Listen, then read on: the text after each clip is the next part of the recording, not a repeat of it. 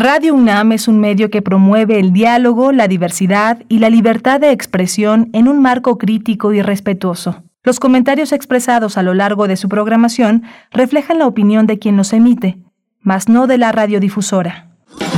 Radio UNAM presenta Primer Movimiento, El Mundo desde la Universidad.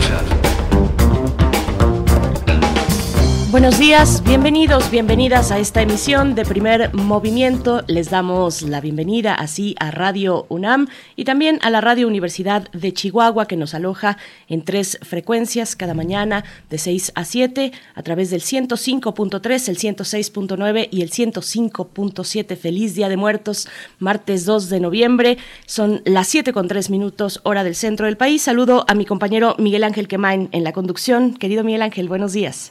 Hola Berenice, buenos días, buenos días a todos nuestros radioescuchas. Efectivamente, ayer eh, paseo de calaveritas, largo paseo.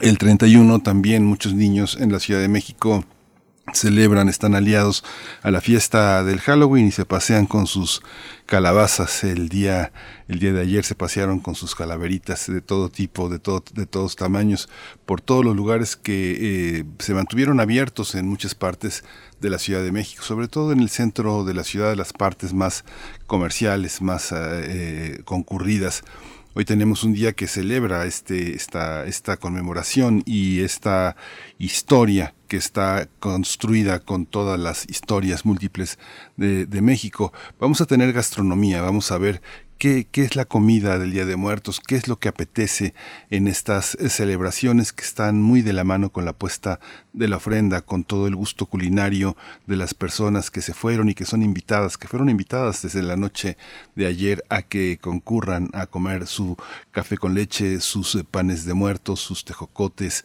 sus dulces de calabaza, sus higos en, dulce, sus cocadas, en fin, hay una cantidad enorme de platillos. Y para ello va a estar un especialista, ha estado con nosotros. Él, es un amigo de primer movimiento, es Rodrigo Llanes. Él es chef e historiador por la UNAM. Él ha dirigido la Escuela de los Oficios Gastronómicos del Goloso Mestizo y ha colaborado en el programa universitario de alimentos, el cual ha sido articulista y colaborador en distintos medios especializados en gastronomía, así que le daremos la bienvenida en unos minutos. Y en esta hora también hacemos una parada para hablar de historia con Federico Navarrete, el impacto de las mujeres en la conquista y los efectos de este proceso que tuvo estos efectos sobre las mismas mujeres. Eh, Federico Navarrete, bueno, lo conocen, pero eh, nunca está de más hacer esta presentación. Él es historiador, antropólogo e investigador del Instituto de Investigaciones Históricas de la UNAM. También es escritor, muy recomendable sus libros y, y de diversos artículos y novelas sobre la historia de los pueblos indígenas de América y el racismo en México. Así es que hoy nos acompañará en este Día de Muertos Federico Navarrete. Sí, vamos a tener también en la, eh, en la segunda hora de primer movimiento la celebración del Día de Muertos, sus orígenes y evolución. Vamos a trabajar el tema con dos especialistas. Uno es Juan Pablo García Uriostegui, él es licenciado en Historia por la Escuela Nacional de Antropología e Historia, trabaja en la subdirección de etnografía del Museo Nacional de antropología y he trabajado mucho el tema de la muerte, sobre todo en el centro del país, en la región poblana. Vamos a testar también con el doctor Eric Mendoza Luján. Él es antropólogo físico por la ENA, es profesor de investigación científica en el INA y coordina el Seminario Permanente de Antropología de la Muerte. Es editor de la revista Vita Brevis, nada menos, dedicada a estudios de la muerte en el INA. Si tienen oportunidad de una vez, pues vayan echándole un ojo a esta revista que se encuentra de manera digital. Está en redes sociales, bueno, en las plataformas digitales, Vita Brevis, porque está muy interesante cada uno de los números, eh, cada una de las temáticas con distintos colaboradores, colaboradoras. Así es que, bueno, una buena oportunidad para acercarse a esta publicación. Tendremos también la poesía necesaria hacia la tercera hora en la voz y selección de Miguel Ángel Quemain. Y vamos a tener cine también, el cine, que es otra poética importante y sobre todo que ahora cada vez más ocupa un lugar permanente en algunas plataformas, en la mayoría de ellas. Está eh, hoy con nosotros Roberto Coria, él es escritor e investigador en literatura y cine fantástico. Él tiene una enorme formación que le permite hacer una multiplicidad de lecturas sobre, sobre la muerte. Una de ellas es el cine, con todo y que la literatura es una de sus grandes, grandes aficiones, adicciones, diría también el cine de terror y el Día de Muertos. Vamos a tratar el tema con Roberto Coria. Y pues también que ustedes nos compartan sus eh, pues recomendaciones cinematográficas, sus películas favoritas para esta temporada la mejor temporada del año. Si me preguntan, yo me volví a ver a Lucarda, por ejemplo, esta película de finales de la década de los 70, maravillosa. Eh, no hay todavía alguna que, bueno, sí, hay muy buena producción, por supuesto, pero con ese alcance, de verdad, Alucarda, Alucarda es, es maravillosa. Así es que díganos cuáles son las películas que recomiendan para estas fechas. Arroba P Movimiento en Twitter, primer movimiento UNAM en Facebook, en sus comentarios y sus recomendaciones cinematográficas de terror que nos dé un poco de miedo. Si ya, si no nos ha dado, bueno, pues es buen momento de acercarse a la producción cinematográfica. Vamos a hacer nuestra pausa eh, acerca de COVID-19, esta cápsula que preparamos cotidianamente con información nacional, internacional y también de la UNAM. COVID-19. Ante la pandemia, Sigamos informados. Radio UNAM. La Secretaría de Salud informó que en las últimas 24 horas se registraron 99 nuevos lamentables decesos, por lo que el número de fallecimientos de la enfermedad de la COVID-19 aumentó a 288.464. De acuerdo con el informe técnico ofrecido ayer por las autoridades sanitarias, en ese mismo periodo se registraron 994 nuevos contagios, por lo que los casos confirmados acumulados aumentaron a 3.808.205, mientras que los casos activos estimados a nivel nacional por la Secretaría de Salud son 23.835. El número de fallecimientos por, muertos por la pandemia de la COVID-19 superó la cifra de 5 millones. Esto de acuerdo con el recuento de la Universidad John Hopkins. Los fallecimientos por enfermedad provocada por el coronavirus es de 5 millones 3021. Los países más afectados son Estados Unidos con más de 745 mil fallecimientos. Le sigue la India con más de 235 mil. Y en el mundo se han registrado oficialmente 246 millones 889 9.661 casos de coronavirus. Y en información de la UNAM, en los últimos 14 años, los metales contaminantes en el ambiente atmosférico de la Ciudad de México disminuyeron drásticamente, como el plomo. Sin embargo, la concentración de platino aumentó hasta 700 veces. Así lo expuso Ofelia Morton Bermea, del Instituto de Geofísica de la UNAM. La especialista explicó que los automóviles de hoy, de hoy en día, tienen catalizadores que utilizan ese metal para descomponer el monóxido de carbono en dióxido de carbono. Imagínense, el conversatorio se titula La cruda verdad de la contaminación en México, así que son expertos universitarios los que coinciden en señalar que los mayores generadores de contaminantes en la capital mexicana pues son el transporte público, bueno, toda clase de transporte, incluido el privado.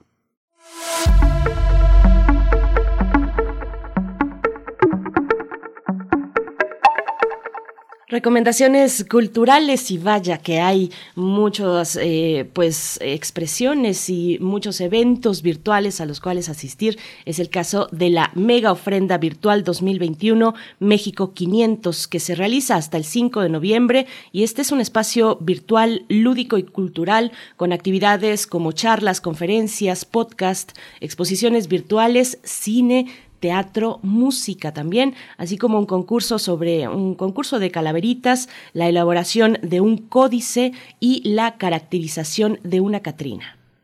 Gracias a un, video, a un videojuego diseñado para esta ocasión se puede visitar la mega ofrenda virtual y realizar un recorrido de la mano de Goyoitzcuincle y admirar el recinto sagrado de Tenochtitlán, visitar sus edificios, las ofrendas de las 40 entidades universitarias participantes y explorar una muestra de la enorme diversidad cultural de nuestro país. Todas estas actividades están en la página Mega Ofrendas y todo junto, megaofrenda.unam.mx. Ayer estuvimos conversando ampliamente sobre la realización y los contenidos de esta mega ofrenda, de este esfuerzo digital. Y bueno, les compartíamos ahí también a profundidad lo que significa, lo que significó realizar este videojuego pues está disponible para las plataformas de iOS y Android, también para Mac eh, y para eh, Windows. Así es que bueno, tienen la oportunidad, háganlo, acérquense a megaofrenda.unam.mx y descarguen este divertido juego de la mano de Goyo Squintle. Y bueno, pues nos vamos a ir con música. Recuerden enviarnos sus recomendaciones fílmicas para eh, sentir el horror desde la pantalla. ¿Qué es lo que vamos a escuchar, querido? Vamos a escuchar de El Harukuroi, Día de los Muertos.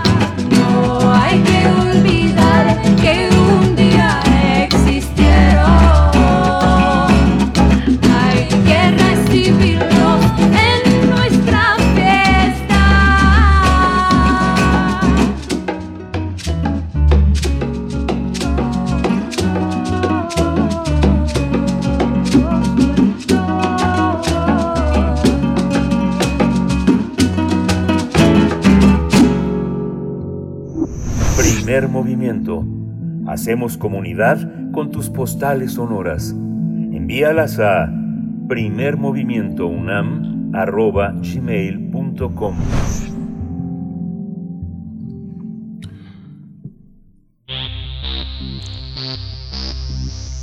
De festivales, ferias y más.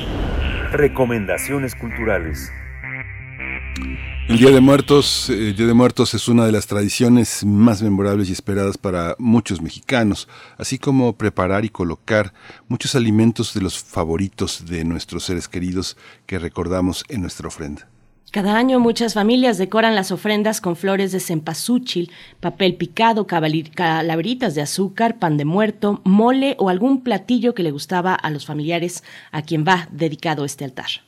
Los alimentos juegan un papel muy importante en estos rituales. Según las creencias, el Día de Muertos los difuntos regresan para convivir y comer con los vivos. Por ello se colocan los platillos para recordar a las eh, personas que se fueron, ya sea con dulces o cacahuates, hasta preparaciones complejas como el mole y los tamales. También se colocan bebidas como el pulque, el tequila, el mezcal o el pozol, mientras que el agua presenta la fuente de la vida, así que es indispensable colocar un pequeño vaso para que las ánimas mitiguen su sed después de su largo recorrido y regreso. También el pan es la representación de la Eucaristía que se agregó poco después de la conquista por los evangelizadores como el cuerpo de Cristo, mientras que las calaveritas de azúcar o chocolate hacen alusión a la muerte que siempre está presente entre los vivos y las almas. Vamos a tener una deliciosa charla sobre gastronomía y la celebración del Día de Muertos en México. Y este día nos acompaña ya a través de la línea un amigo de primer movimiento, Rodrigo Llanes, chef e historiador por la UNAM, director de la Escuela de Oficios Gastronómicos del Coloso Mestizo, colaborador del Programa Universitario de Alimentos, el PUAL, y articulista en diferentes medios especializados en gastronomía. Querido Rodrigo Llanes, buen Día de Muertos, ¿cómo estás? Bienvenido. Bere, buenos días, buenos días Miguel Ángel, qué gusto de, estar platicando con ustedes en primer movimiento. Sí, la pandemia nos, nos separó un poco, nos alejó de esta presencia que siempre es tan agradable en la cabina, que llegas tempranísimo y con muchísimos ánimos, querido Rodrigo Llanes. Hay una, bueno, la, mesa está puesta, aunque sea virtual, para que empieces a, colocar esos platillos imaginarios sobre los que, eh, sobre, sobre los que, está, que están en las ofrendas, en muchas ofrendas en nuestras, en nuestros hogares, en muchas casas de muchas, de muchas partes del país. Cuéntanos cómo poblamos esa mesa imaginaria.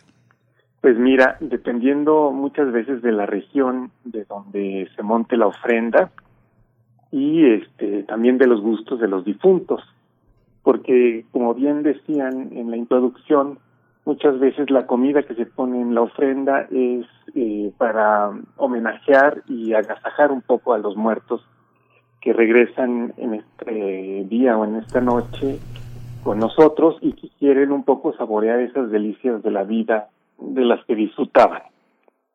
Y bueno, hay que mencionar que, hay una tradición que es arraigada muchas veces en, en los pueblos eh, agrícolas de México, en donde en el Día de Muertos eh, se, se pone el altar y si la muerte ha sido reciente, o sea, si recientemente falleció la persona, es tradición que muchas personas eh, van a honrar ese difunto y van y dejan una cera, ¿no? Una, una vela grande que se va a colocar en la gran cruz que normalmente se tiene en estos altares.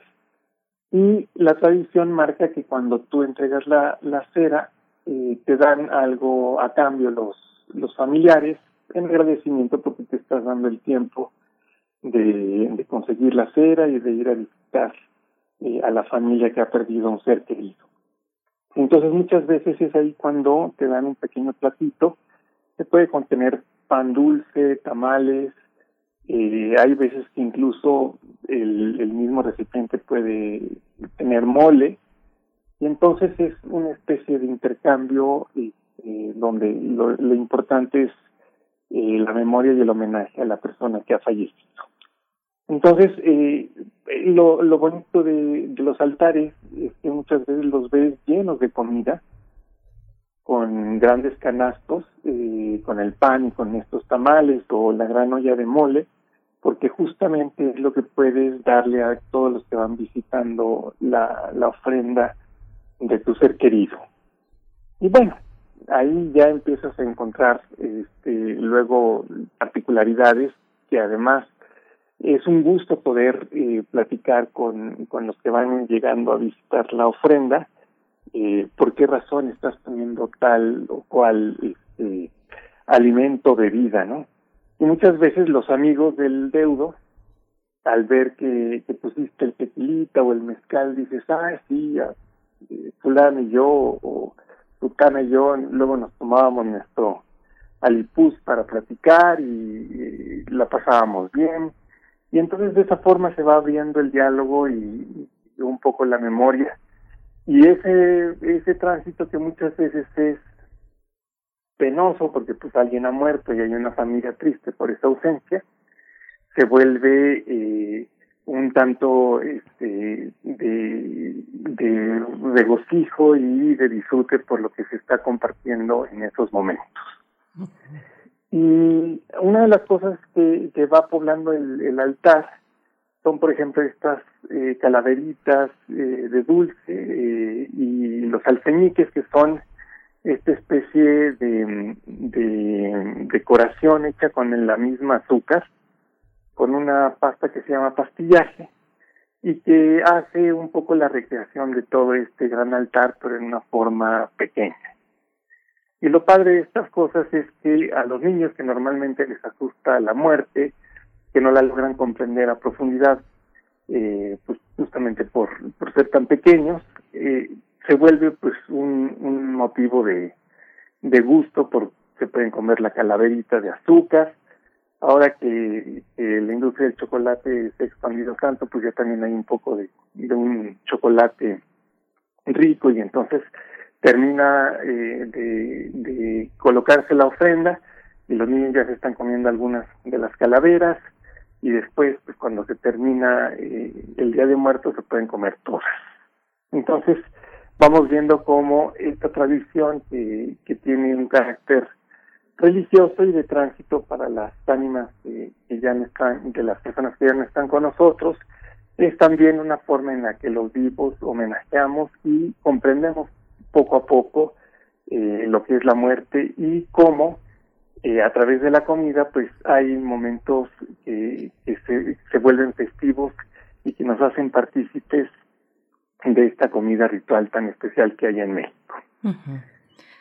Cabría mencionar que, por ejemplo, hay otras comunidades, eh, sobre todo en el sureste, como la, la Maya, eh, donde hay esta celebración que es el Hanalpichan para ellos, hacen una especialidad eh, particular que es el PIR y que es un, un tamal grande que eh, se hace con, desde luego con la masa de maíz, pero eh, en el interior se hace una especie de salsa espesa que donde se le va a poner a veces pollo, a veces guajolote y otras comunidades costeras en donde les ponen pescado y marisco este está muchas veces sazonado con achiote, la, la misma masa del mixtamal es de un color este anaranjado eh, muy y le da un sabor muy particular al, a la masa. Y este es un tamal grande no no individual como los que comemos generalmente en el centro de México. Y se eh, guisa se hornea en estos eh, hornos de, de suelo que hay tanto en Yucatán y este después sale este gran tamal envuelto en hojas de plátano y se reparte en la comida y esta celebración de San Altizán dura varios días previos a este 2 de noviembre y la gente siempre está esperando con velocidad esta especialidad. Yo recuerdo porque mi familia paterna es de Yucatán que este mi abuela lo preparaba y ya la primera vez que escuché del nombre, siendo yo un niño, no me imaginaba exactamente qué era eso, porque le decía el mugvipollo. Y este, finalmente cuando vi aquello, eh, se me hizo rarísimo que fuera un tamal tan grande, pero cuando lo probé me encantó. Entonces ahí, en este tipo de, de características que tiene la comida ritual mexicana, nos damos cuenta cómo eh, nos conecta con una raíz profunda y además nos vuelve este, golosos y sabrosos. Por supuesto, y bueno, eh, qué, qué, maravilla que ese puente entre los vivos y los muertos está hecho de comida, de comida deliciosa. Les preguntaba yo aquí en, en el chat de producción y también les pregunto al aire si ustedes todavía se comen las, las calaveritas de azúcar, querido Rodrigo. Fíjate que yo puse esta de fin de semana una ofrenda, no la puse yo, estaba yo con unos amigos de Colombia, amigas de Colombia, y ellas estaban poniendo la ofrenda y, y preguntaban si las calaveritas de azúcar se comen. Yo les decía que no de preferencia, que están las de amaranto también y están las de chocolate. Bueno, estas otras este, eh, variantes de la calaverita. Y salió el tema de las flores comestibles y del cempasúchil, que está ahorita pues tan, tan en boga eh, revisar, ¿no? Las semillas, eh, el origen, y qué afortunado que así sea, el origen de las semillas y si están o no modificadas, tienen alguna modificación genética. Ahí el cempasúchil pues también es toda una conversación que es, además de ornamental, una flor comestible, Rodrigo. Sí, y lo que sucede es que yo creo que lo más agradable del cempasúchil es este aroma mezclado con el humo del copal que se quema generalmente en los altares, hacen una mezcla que es muy estimulante y que además todos los mexicanos podemos de repente este, identificar claramente con este día, ¿no? Porque son flores que se cultivan para esta temporada, porque tienen este aroma, y entonces hay muchas personas que ahora ya con, con la flor de cempasúchil y sus pétalos, sobre todo esta variante que es como la silvestre o más original, y que no son estos pompones bellos que ahora nos venden en maceta, eh, sino la, la que crece más largo, eh, empiezan ya a hacer, eh, yo he probado, eh, por ejemplo, atoles en pasuchi y eh, ya en plan de goloso mestizo, que es este personaje del que tanto hablamos en, en primer movimiento, que es esta parte del mexicano que le gusta probar cosas y jugar con ellas y hacer cosas nuevas, pues eh, he probado eh, también helado de cempasúchil, crema pastelera para rellenar el pan de muertos con, con esta eh, crema muy amarilla como si tuviera azafrán. Eh, y hay otras personas que incluso se ponen a, a resecar las hojas y se le agregan un poco al azúcar del pan de muerto que le pone al final cuando lo barnizamos con mantequilla este, salido del horno. Entonces vamos viendo que las tradiciones se, se van modificando y que hoy en día ya tenemos una eh, eh, sociedad mexicana que le gusta retomar las cuestiones tradicionales para recrearlas y hacer cosas nuevas que puedan ser eh, sabrosas y sorprendentes y que sin embargo nos recuerdan eh, o nos llevan a, al fondo original de la tradición de esta flor que aparece en los altares. Yo te lo digo que yo tengo la impresión, a lo mejor me equivoco porque no, no he celebrado los días de muertos en muchos lugares de México, ¿no? Es imposible celebrarlo en todos, pero me da la impresión ahora que hablabas de los mariscos y de los pescados, eh, pero que hacías la, el, el, matiz de que están con achiote o con alguna, este, con alguna preparación que es una manera como de embalsamarlos, este, la, en la ofrenda eh, generalmente están alimentos que no caducan en las 24 horas siguientes que se instala la ofrenda. Hay una parte que tiene que ver con esa duración. Unos se endurecen, otros este se les forma una capa en la que al interior, bueno, se van formando otras cosas que en muchos casos se desechan, como por ejemplo el chicharrón en salsa verde con sus gorditos o ciertas preparaciones con, eh, como las enchiladas que el pollo caduca de alguna manera rápida, en las siguientes 24 horas caduca. ¿Cómo, cómo eh, eh, hay un criterio de, este, de preservación? Porque pensaba en las celebraciones que están muy documentadas en la Ciudad de México hacia el siglo XVIII, que los componentes son muchos elementos salados, muchos enchilados, este, cómo, cómo está este, ahumados, eh, cómo se, eh, hay una cuestión con la caducidad de los alimentos, este, Rodrigo. Sí, eh, lo que dices es muy cierto y por eso y hay hay que mencionar que estamos en una época de cosecha y que es parte de las razones por las cuales el Día de Muertos está en este día en particular. Entonces, en los altares, por eso hay muchísimas frutas muchas veces, eh, frutas frescas recién cosechadas. Entonces vemos este, limas, eh, dependiendo de la zona donde estemos y de la producción local que haya en, cada uno de los pueblos.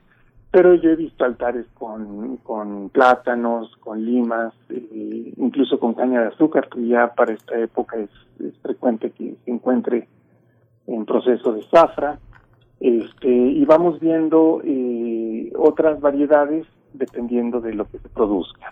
Y en forma abundante, porque además esto permite que si tú fuiste a visitar la ofrenda, te lleves también tu itacate de, frutas. En el caso de los alimentos preparados, eh, por eso es tan común el tamal, porque el tamal eh, ya cocido eh, dura un poquito más que algo caldoso este, que se necesita servir con cierta eh, característica de, de calor y, que esté muy amable para el momento en el que lo comamos. Entonces muchas veces eh, cuando vemos estos altares que tienen las especialidades que le gustaban al muerto, esas se dejan prácticamente sin, sin compartir con los demás y se, se da por hecho que pues eh, las comió este, el ánima visitante y al finalmente finalmente se desechan.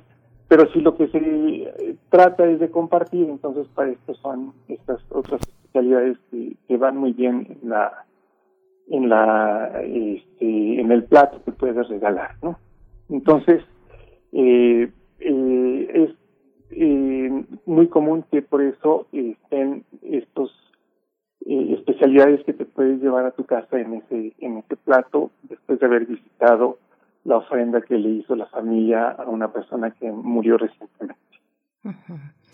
Pienso que otra de las maneras también de, al menos de retardar un poco ese proceso de oxidación de las frutas que estén bien en la, eh, bien y presentables y, sabrosas todavía en la ofrenda, pues es el dulce y el piloncillo. Tenemos, eh, pues, eh, frutas en piloncillo, el camote, los tubérculos en dulce de piloncillo también, Rodrigo.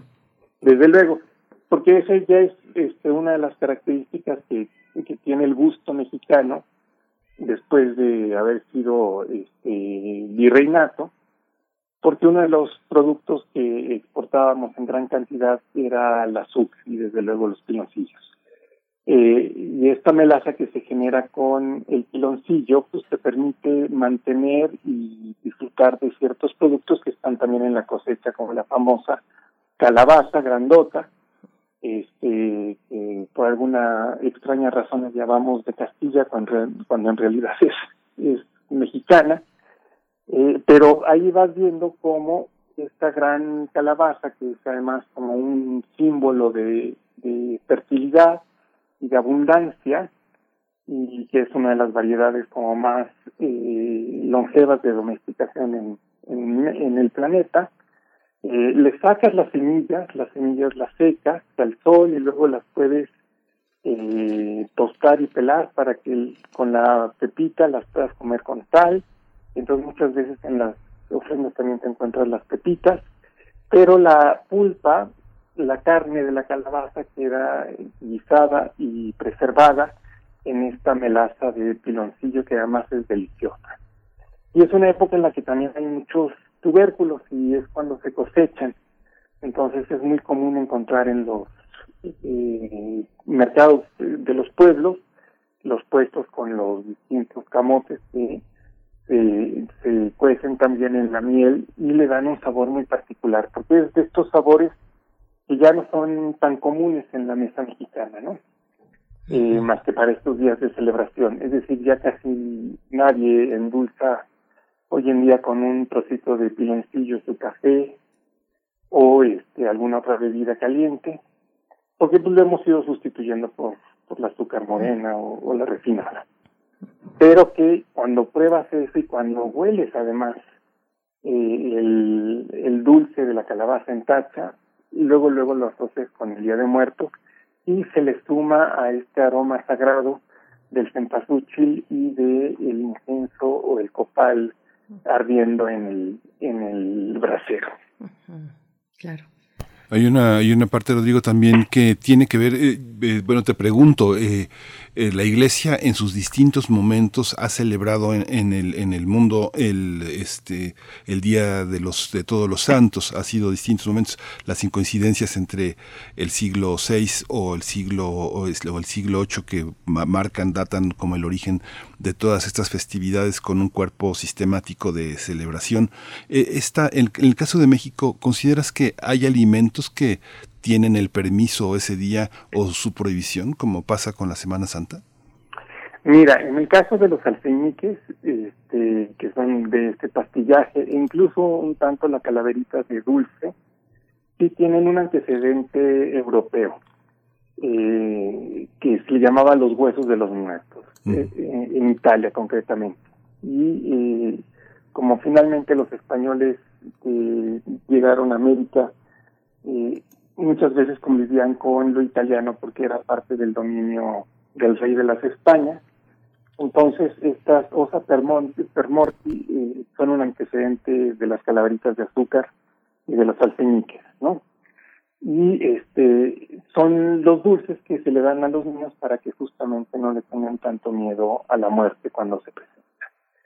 El Día de Todos los Santos se festeja obviamente a los muertos también en Europa y también hay tradición de ir al, al cementerio, limpiar la tumba, hacer un homenaje a los que ya han partido. Y sin embargo, en el caso de México, la, la presencia de elementos mesoamericanos es muy poderosa aunque hay que mencionar que dentro de los nahuas y previo a la conquista, el, Día de los Muertos era este, un poco previo en, tiempo, ¿no? Era en una de las eh, celebraciones de las veintenas y se le decía, había dos fiestas, una que era la pequeña fiestecita de muertos y la gran fiestecita de muertos. Y eh, lo que hicieron los frailes en el proceso de evangelización fue ir arrastrando eh, la, la, festividad hacia los muertos al Día de Todos los Santos.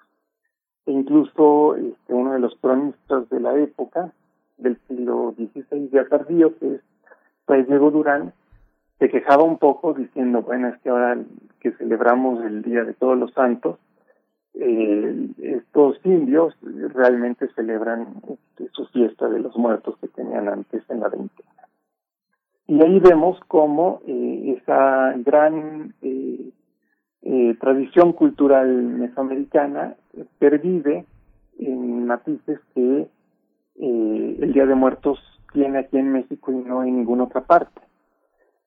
para los europeos este día es triste y aunque se visita este, los cementerios, nunca tiene un carácter festivo y lúdico como sí lo tiene aquí en México.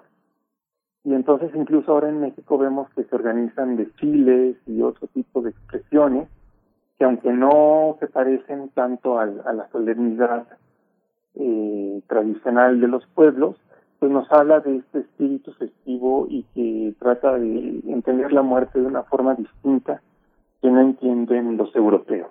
Incluso si uno lee ciertas crónicas de viajeros eh, extranjeros en México, por ejemplo, en el siglo XIX, eh, Paola Colonic, este, que es una de estas viajeras que llegó con la corte de Maximiliana, eh, se sorprendía de, de, toda la fiesta que había y un, poco se indignaba diciendo, bueno, debe ser un día serio y un día triste, y estos mexicanos se la pasan en la pachanga.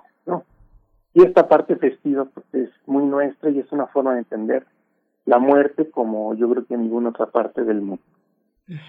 Y el pan de muerto, eh, querido Rodrigo Llanes, tiene también esa cualidad de sincretismo. El pan de muerto es todo un universo eh, en sí mismo. Eh, yo esta vez tuve la oportunidad de probar un pan de Xochimilco que tenía, estaba delicioso, el mejor que probé en la temporada y tenía canela. Ya no lo volví a encontrar, no volví a encontrar a la señora que llevaba su canasta. La busqué, regresé al mercado un par de veces y no la encontré, aunque por ahí me decían, sí, ha pasado por ahí en, los pasillos está, está en la esquina, está afuera, no sé qué. No, yo creo que era un fantasma que me regaló un delicioso pan de muerto. Pero pues, cuéntanos, por favor.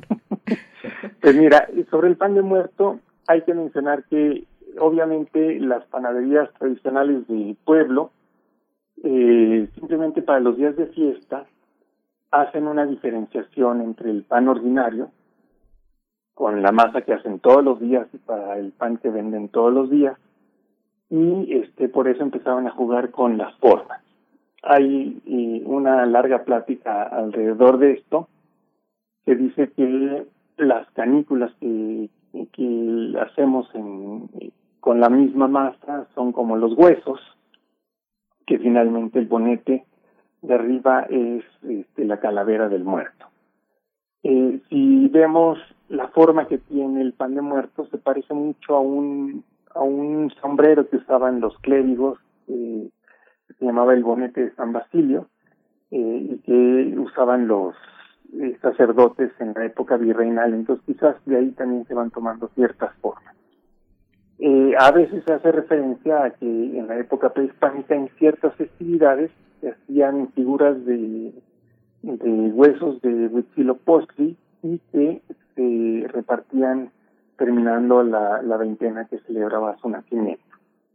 Y entonces de ahí se puede hacer una asociación de cómo a través de un producto comestible, tú haces una especie de comunión con el Dios o te comes al Dios. Entonces, en ese sentido, eh, se ha interpretado siempre que el, el, pan de muerto es como comerte una, un alimento que es divino o que te conecta con la divinidad. Y la verdad es que con el sabor que tiene, con el que tú mencionas, que lleva canela, pues yo sí lo considero plenamente divino. Totalmente.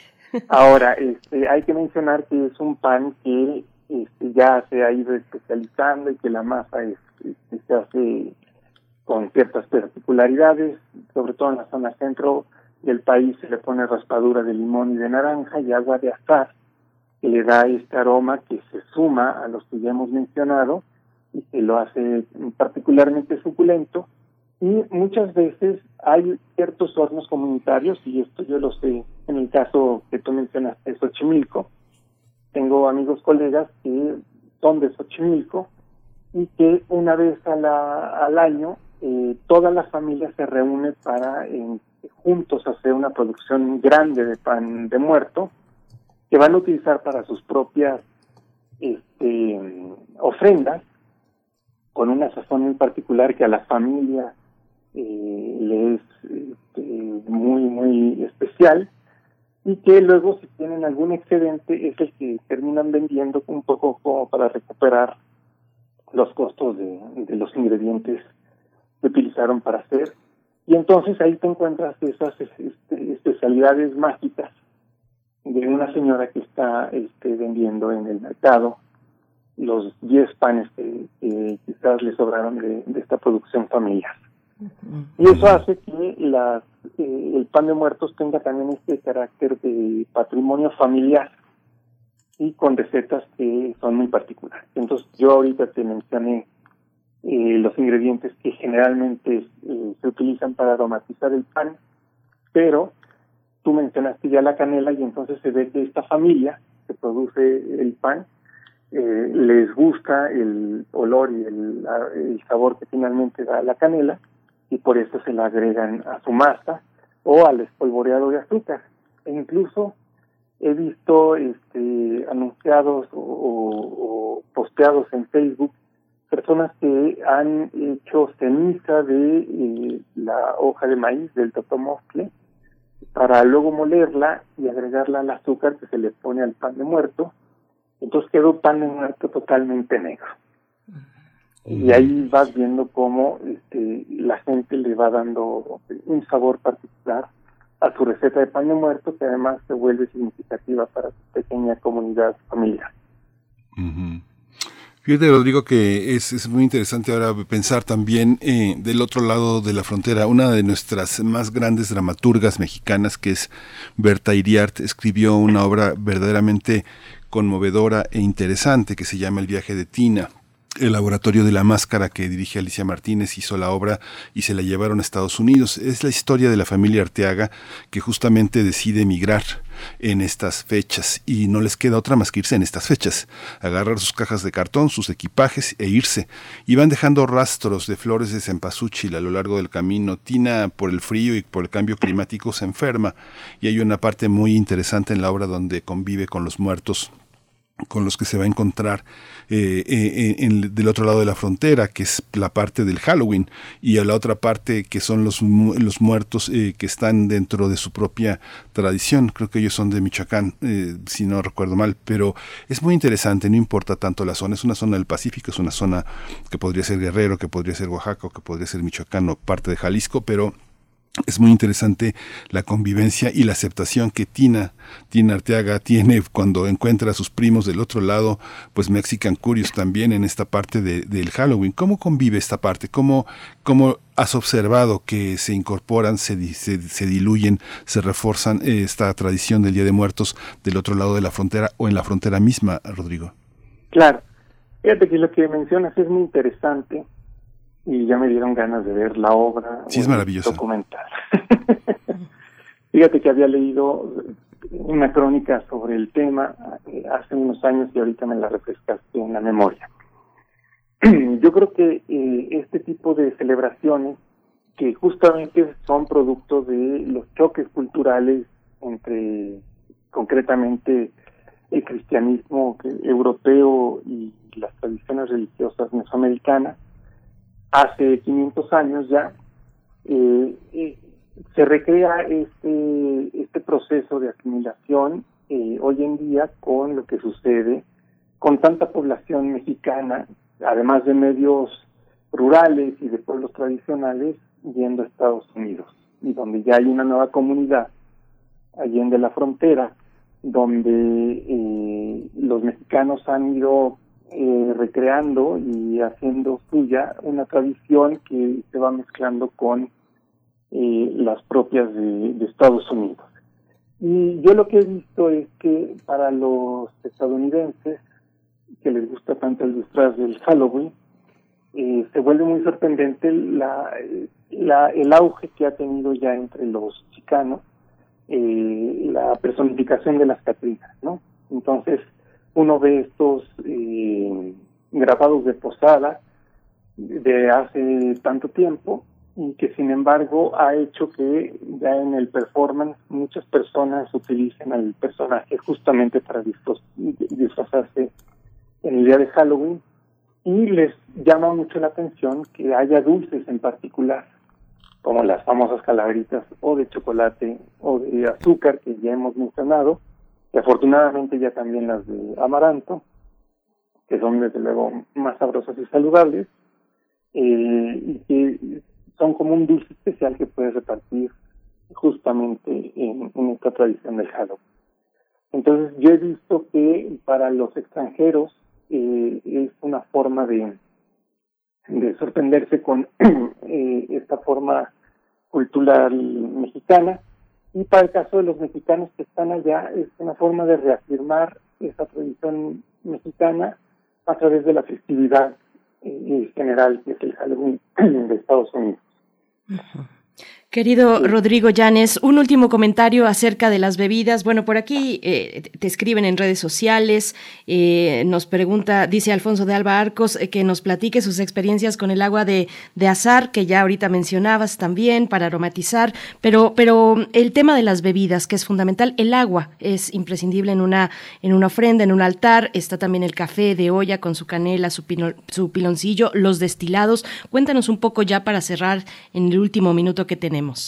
Desde luego, pues fíjate que la parte de las bebidas es importante porque eh, de las que mencionaste, por ejemplo, el café o el té con frutas como si fuera un ponche, es muy común que te lo den como visitante de las ofrendas. Entonces llevas tu cera, recibes tu itacate, y en el momento en el cual te sientas a, a conversar brevemente con los deudos, te ofrecen justamente alguna de estas bebidas calientes porque normalmente esta visita de las ofrendas se hace de noche. Entonces, pues cae muy bien que ahorita aquí ya empieza ligeramente a hacer frío, eh, te reconforte con una bebida caliente y que además, si se pone en el altar, pues naturalmente se va a ir evaporando con el paso de las horas y, y del día, entonces uno ve reducida la, la la jarrita que se puso o el jarroncito que se puso en la ofrenda y entonces pues damos por hecho que se la bebieron los de Pero también eh, te toca que hay veces que la familia te ofrece un mezcal o un tequila que también si se pone en el altar se va a evaporar y entonces ese signo de que se lo bebió tu compadre contigo aunque esté en el más allá. Yo creo que es este, una parte eh, muy especial también de la de la ofrenda porque esas bebidas alcohólicas también relajan un poco y entonces ayudan a que eh, se aflojen las eh, emociones cerradas y, y, uno se va con más sosiego y, calma de, de, la visita a la ofrenda después de haberse echado una litus. Yo el, justamente ayer estuve en una de las eh, ofrendas eh, escuché que de plano ya había un, señor que se había tomado tres o cuatro y este, hubo un momento de cierta euforia de parte de él que uno creería que desentonaba en la en la visita pero no. La gente se rió y luego dijo él creo que ya estoy borracho así que ya me voy y se despidió con mucho gusto, diciendo, pero va por mi compadre. Hasta pronto, compadre, hasta el próximo año. Exacto, hasta el Querido Rodrigo. Pues hasta el próximo año, Rodrigo Llanes. Bueno, no, nosotros no. Hasta el próximo año el festejo del Día de Muertos, pero bueno, continuaremos este diálogo, si tú lo permites, contigo. Gracias, muchas gracias. Rodrigo Llanes es historiador, es historiador muy concentrado en los usos, este, la vida cotidiana, las costumbres, pero sobre todo también lo que tiene que ver con ese vínculo que es la comida. Él es chef también, profesor, eh, que vincula todas estas sabidurías que son necesarias para también organizar el gusto, organizar el sentido de las, de las cosas más sencillas y más complejas de la vida. Rodrigo Llanes, muchas gracias por estar aquí esta mañana.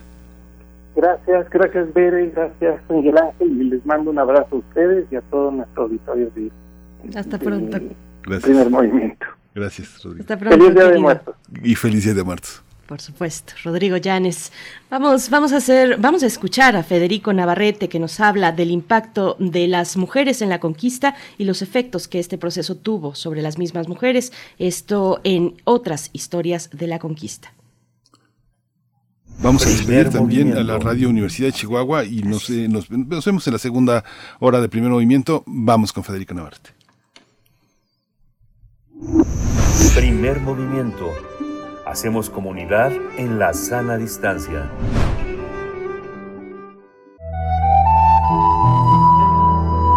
Otras historias de la conquista. Buenos días, Miguel Ángel. Buenos días, Berenice. Es un gusto saludarlas y saludarlos. Y es un gusto saludar al auditorio como todos los martes. Y en mi intervención del día de hoy, que les mando en esta ocasión grabada porque estaré de viaje, pues quiero comentar un tema que ha sido recurrente en nuestro trabajo en Noticonquista en los últimos dos años, un asunto al que volvemos una y otra vez de diversos ángulos, que es la cuestión de la participación de las mujeres en la conquista. Pues ya hemos hablado de Malintzin, la gran traductora y lo fundamental que fue para el éxito de toda la empresa, para la construcción de las alianzas entre los indígenas conquistadores que fueron la inmensa mayoría del ejército que conquistó México Tenochtitlan y el puñado de conquistadores españoles que llegaron y que se apropiaron de esa victoria con el tiempo. Bueno, ni siquiera los propios conquistadores españoles, sino más bien el régimen colonial español se apropió de esta victoria con el tiempo. Y este y hemos hablado de la importancia de las mujeres indígenas que acompañaron a los expedicionarios españoles y que les dieron sustento, les dieron alimento, les dieron cuidado, las curaron de sus enfermedades y podemos decir sin exagerar que los mantuvieron en vida durante los dos años que duró esta guerra atroz. Y también podemos afirmar con la misma seguridad que sin ellas, sin estas mujeres, los españoles no hubieran sobrevivido y mucho menos hubieran sido capaces de conquistar México. Estas discusiones que hemos tenido en Noticonquista a lo largo del tiempo han sido sobre, eh, el impacto que las mujeres tuvieron sobre la conquista, un tema que normalmente no se discute tanto. Y ahora, en estas últimas semanas, eh, que ya estamos un poco cerrando un primer ciclo de Noticonquista de nuestras reflexiones sobre los eventos de 1500 a 1521 y sobre sus consecuencias, vamos a discutir los efectos que la conquista, que es decir, que la imposición del dominio colonial español y todas sus consecuencias, tuvieron sobre las mujeres, sobre las mujeres indígenas, pero también sobre las mujeres africanas que fueron traídas eh, como, esclavizadas, eh, secuestradas de África y traídas contra su voluntad a América, y aquí pues vendidas y obligadas a trabajar y a dar todo tipo de servicios sexuales y de otro tipo a, a las personas que las habían esclavizado, y también las mujeres asiáticas que llegaron muchas de ellas también en condición de cautivas, y las propias mujeres españolas que se interrelacionaron con estas otras mujeres. Aquí el énfasis de nuestra reflexión, insisto, es desde luego en lo que las mujeres hicieron, pero también en los efectos en las mujeres como lo que la conquista le hizo a las mujeres. Generalmente, cuando hablamos de la conquista y de los efectos de la conquista, solemos generalizar sobre las sociedades indígenas y decimos la conquista tuvo tales y tales impactos sobre las sociedades indígenas o la conquista tuvo tales y tales impactos sobre la élite gobernante indígena o sobre la escritura indígena o la religión indígena. Y muchas veces en estas generalizaciones, como suele suceder en asuntos de historia de género, eh, eh, en, la, en, la, generalización se privilegia más los puntos de vista masculinos que los femeninos. Este masculino neutral del español, que tan defendido es por las academias, siempre tiene un sesgo, inevitablemente, ¿no? Siempre que hablamos de los hombres o de los mexicas, pues estamos hablando eh, primordialmente de aquellos que son de sexo varón, aunque en teoría el colectivo incluya también a las mujeres, pero siempre lo hace de alguna manera en segundo nivel. Entonces, un poco para contrarrestar estas prácticas, estas costumbres, Noticonquista ha abierto un espacio de debate sobre el impacto de la conquista específicamente sobre las mujeres y también sobre los grupos de diversidad sexogenérica. Tenemos documentación amplísima de que antes de la llegada de los españoles en Mesoamérica había una definición de género que no era estrictamente binaria, que permitía la existencia de seres, de personas que, que no correspondían necesariamente a una clasificación eh, dual hombre o mujer y que estas prácticas fueron modificadas también después de la conquista, con una persecución, una de la homosexualidad, una persecución de las diversidades sexogenéricas. Entonces, esto también es algo que abordaremos en estas semanas. Nos parece que, que abordar el tema del impacto de la conquista en las mujeres es indispensable por varias razones. En primer lugar, porque uno de los debates contemporáneos más dinámicos y más álgidos concierne precisamente a las diferentes visiones de los diferentes feminismos. No hay un solo feminismo, sino hay muchísimos feminismos, desde luego, y cada uno tiene visiones diferentes sobre la historia del patriarcado. O sea, frente hay visiones que plantean que hay un patriarcado que es una institución universal de todas las sociedades humanas y que ese patriarcado se ha impuesto en todas ellas a lo largo de milenios y que es la base del poder y de la dominación sobre las mujeres en todas ellas. Y entonces la conquista eh, española es vista como una, una transferencia patriarcal. O sea, después de la conquista, los varones indígenas que antes ejercían el poder patriarcal sobre las mujeres, lo perdieron de alguna manera y ese poder patriarcal pasó a ser ejercido por varones españoles. Pero eh, según esta interpretación, no hay una diferencia de naturaleza profunda entre un patriarcado y el otro, sino hay más bien una continuidad y una transferencia de, de, poder de un patriarcado a otro. Recientemente, sin embargo, diversas autoras feministas indígenas como Aura Cumes, una antropóloga cachequel, y como Yasnaya Aguilar, que es la colaboradora que escribe un artículo en nuestro libro de, Noticonquista, han cuestionado esta afirmación y han planteado que las sociedades indígenas, si bien había diferencias sexogenéricas y si bien había un predominio o dominio de los varones, no se pueden definir como patriarcales de la misma manera que las sociedades europeas. Y entonces ellas proponen que la conquista, entre otras cosas, marcó la imposición del patriarcado sobre las mujeres indígenas. No de un nuevo patriarcado que sería una transformación del patriarcado indígena anterior, sino de el primer patriarcado que ellas experimentaron, que es como tal indisoluble del régimen colonial, del capitalismo y del racismo. Y lo que ellas plantean es que en las sociedades indígenas había prácticas que no se pueden asimilar totalmente a ese patriarcado y que también la resistencia de las mujeres indígenas al patriarcado colonial no se puede subsumir en la lucha supuestamente general de todas las mujeres contra todo el patriarcado, que sería una visión universalista, sino por las propias características de las relaciones de género en las sociedades indígenas, esta, esta lucha de las mujeres indígenas contra el patriarcado colonial tendría una lógica diferente o no, no siempre compatible con las de otros feminismos y otros grupos de mujeres que no fueron racializadas como indígenas. A su vez, Yumko Gata, otra colaboradora de Noticonquista esta semana, nos señala que también la situación de las mujeres africanas esclavizadas eh, no se puede explicar estrictamente dentro de los marcos explicativos de un patriarcado global, porque entre otras cosas, una de las definiciones de, de, esta visión globalista del patriarcado universalista es que generalmente le impone a las mujeres papeles vinculados con la reproducción y las labores domésticas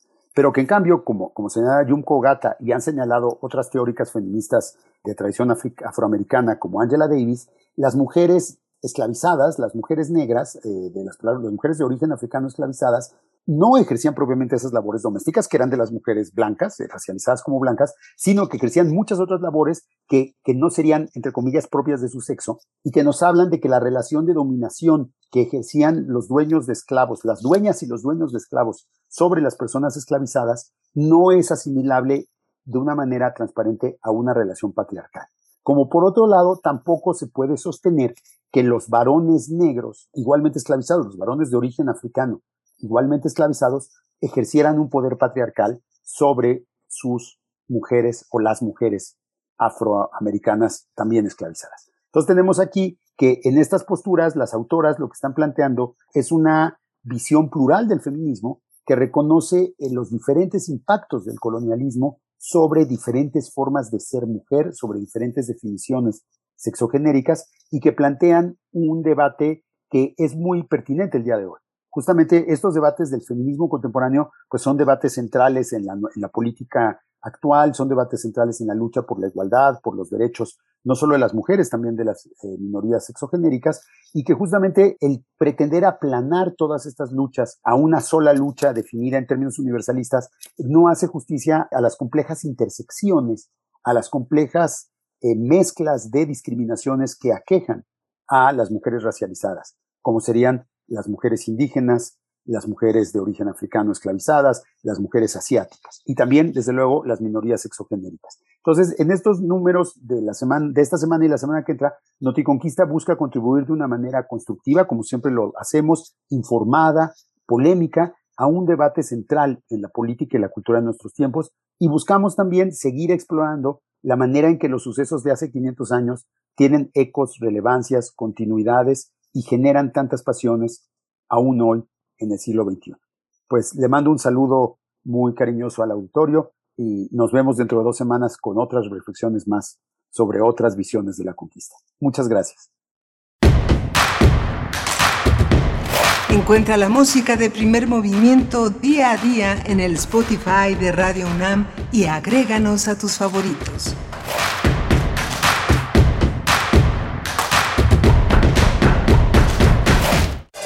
Yo moldeo mi futuro reciclando la basura. Respetando a los demás y pidiendo respeto. Dando ideas para llevarnos bien en la escuela. Expresando mi opinión. Cuéntanos, ¿tú cómo moldeas tu futuro?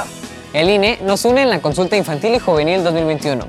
Por primera vez de manera virtual y también en las casillas. Checa la información en INE.mx. Tienes todo noviembre para participar. La vacuna contra la COVID-19 es segura, universal y gratuita. Nadie puede vendértela ni pedirte dinero para que te la pongas.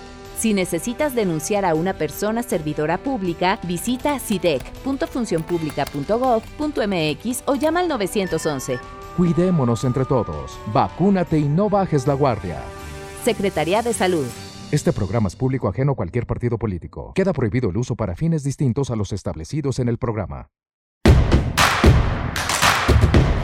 Síguenos en redes sociales. Encuéntranos en Facebook como Primer Movimiento y en Twitter como arroba PMovimiento. Hagamos comunidad.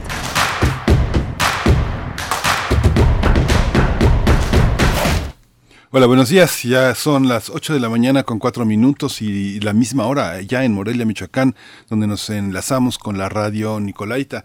Hoy es un día festivo en, prácticamente todo el país. Es un día en la que las personas no, no, van a trabajar, aunque muchos trabajan de distintas maneras desde sus hogares y en, en, la, y en la parte de servicios muy, muy importante. Hoy está Socorro Montes en, la, en el timón de la nave. Hoy Socorro está en este, en este, en esta compromiso que todos los días hacemos con primer movimiento y está Frida Saldívar en la producción ejecutiva, Violeta Berber en asistencia de producción y mi compañera Berenice Camacho. Buenos días, Berenice.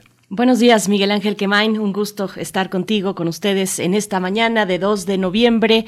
8 con 5 minutos de la mañana. Le damos también la bienvenida a la radio Nicolaita que nos recibe en Morelia en el 104.3. Un saludo y abrazos a la Universidad Michoacana de San Nicolás de Hidalgo. Pues eh, venimos de una conversación deliciosa con el chef Rodrigo Llanes, hablando de la comida del Día de Muertos, de las bebidas, de los dulces. Ya nos han pasado algunos tips, algunas eh, incluso recetas por ahí. Nos compartían eh, una, una receta que, que está en YouTube para hacer un curado de, un curado de cempasúchitl.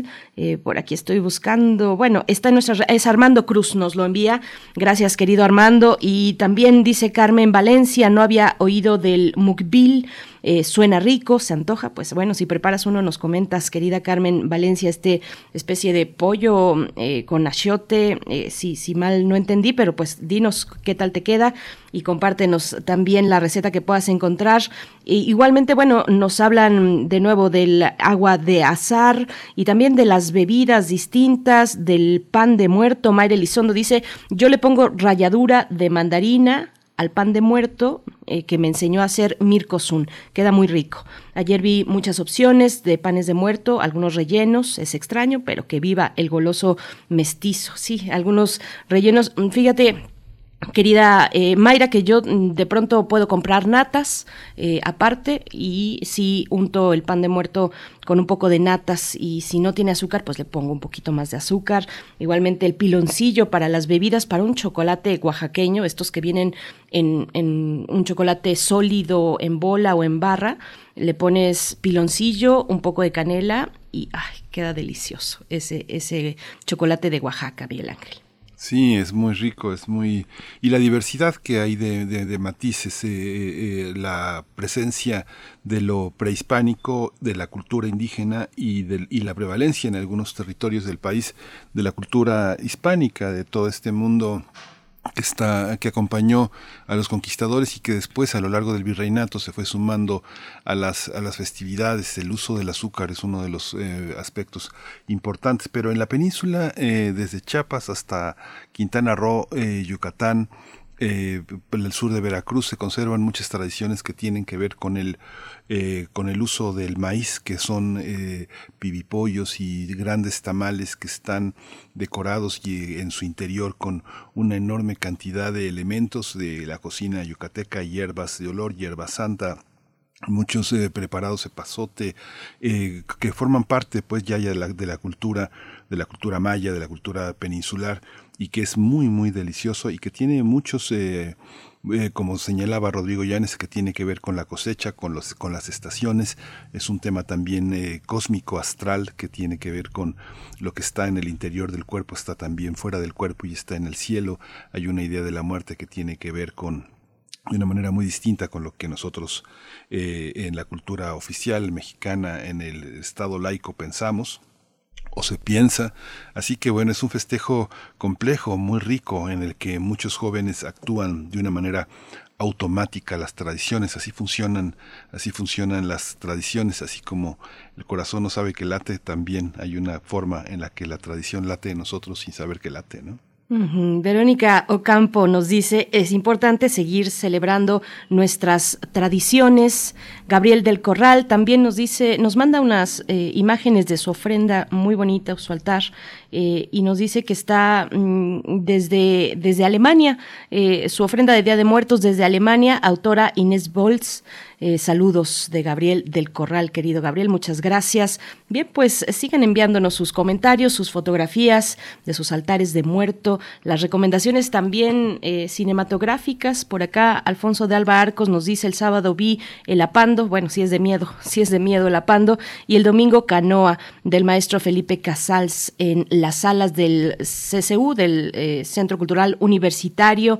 Bueno, este homenaje a Felipe Casals, pues bueno, que ya está en las salas eh, precisamente del Centro Cultural Universitario. Gracias, querido Alfonso, por recordarlo. Y, también Carmen Valencia nos dice películas que hay que ver. Cronos, por supuesto, maravillosa Cronos. Hasta el viento tiene miedo, El niño de piedra y no puede faltar Macario pues bueno, seguimos recibiendo sus eh, comentarios, sus comentarios en este Día de Muertos, en, este, en esta festividad. Envíenos sus recomendaciones fílmicas y vamos a hablar ya en unos momentos más acerca de esta celebración del Día de Muertos, sus orígenes y su evolución. Vamos a estar con Juan Pablo García Uriostegui. Él es licenciado en etnohistoria por la Escuela Nacional de Antropología e Historia. Trabaja en la subdirección de etnografía del Museo Nacional de Antropología y también nos acompañará el doctor Eric Mendoza Luján, antropólogo físico por la ENA, profesor de investigación científica en el INA y coordinador del Seminario Permanente de Antropología de la Muerte. Es editor de la revista Vita Brevis, dedicada a estudios de la muerte en el INA, una revista del INA que, bueno, si tienen oportunidad, acérquense, está en formato digital y, de verdad los temas muy, muy interesantes acerca de las eh, concepciones distintas en las regiones, en las regiones del país sobre la muerte. Pues bueno, vamos, vamos con ello, Miguel Ángel. Vamos con ello. Primer movimiento. Hacemos comunidad con tus postales sonoras. Envíalas a primermovimientounam.gmail.com